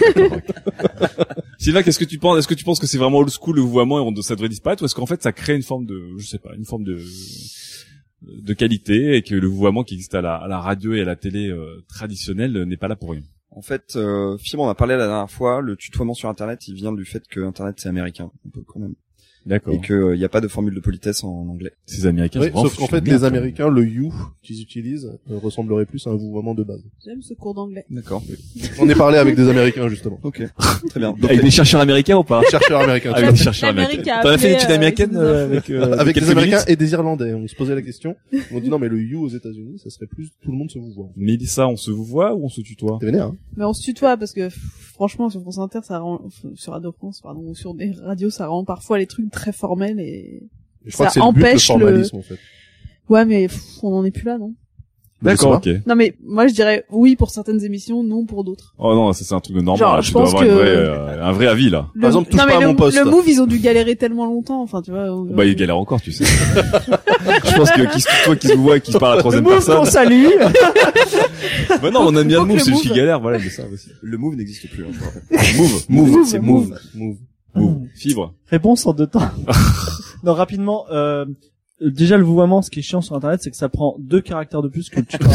non, mais c'est vrai sur Twitter. Et quand euh, t'as un clavier Bepo, c'est super important. Ouais, non, mais ce contact 140 caractères, bah ça, ça en fait deux. Hein. Et Mais deux- hors de Twitter, tu sais qu'il y a oui, une vie oui. hors de Twitter. Alors du coup, moi, je, je veux dire, je, je fantasme d'un d'un d'un 404 où on se vous voit. Et au moment où on s'énerve, on se tutoie, tu vois. Genre, je suis d'accord avec vous, mais vous êtes t'es un espèce d'enculé, suis pas d'accord avec toi, tu vois. Le passage au-dessus, Regarde-moi. le passage au-dessus qui, qui symbolise le fait qu'on s'énerve vraiment, tu vois, qu'on Mais se on lâche. pourra, on pourra tenter la prochaine émission. Il y a On- de cette colère. Ou alors, ou alors on pourra faire ça et quand on s'énerve vraiment, on parle à la troisième personne, tu vois. C'était intéressant. Euh, Il n'est pas d'accord. Tigre pense que qu'il te chierait bien à la gueule. Bon allez, on essaiera ça à la troisième personne. En tout cas, c'était la fin de cette FAQ. On espère que vous ou tu es satisfait par cette réponse. Studio 404, l'émission de société numérique. C'est la fin de ce numéro d'octobre qui sera publié presque en novembre, mais on commence à avoir la, la mauvaise habitude. En tout cas, c'était euh, un plaisir d'être encore tous ensemble euh, au tank, hein, seul euh, un dimanche soir au tank, comme ça, on, on est, on est très très bien. Je vous remercie, chers chroniqueurs, euh, Daz, Sylvain, Mélissa, Fibre, euh, d'avoir été là et d'avoir encore euh, partagé vos points de vue, euh, votre mauvaise foi, ta mauvaise foi, je sais plus, je sais plus comment on dit. Merci beaucoup à Gislin d'avoir euh, réalisé cette émission comme toujours. Des NG, notre voix, d'avoir été là, d'avoir fait les voix en live. On gardera les ratés, hein, Gislin, on est d'accord. Ah. Et, euh, et notre téléspecta notre spectatrice qui euh, qui nous a filmé sur Periscope en direct. On remercie évidemment encore un grand merci au Tank, qui est cet espace de coworking où il n'y a jamais personne quand on vient, donc euh, c'est cool. parce qu'on à 22h aussi qui remplit euh, la journée. Mais en tout cas, elle sera remplie la prochaine fois parce que promis, juré, craché, la prochaine émission sera en public avec vous.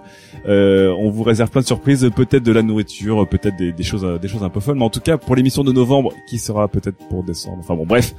On fera tout ça bien autant que tous ensemble. En tout cas, en attendant, bonne écoute. Allez, ciao. Ciao. Bye bye. salut Au revoir.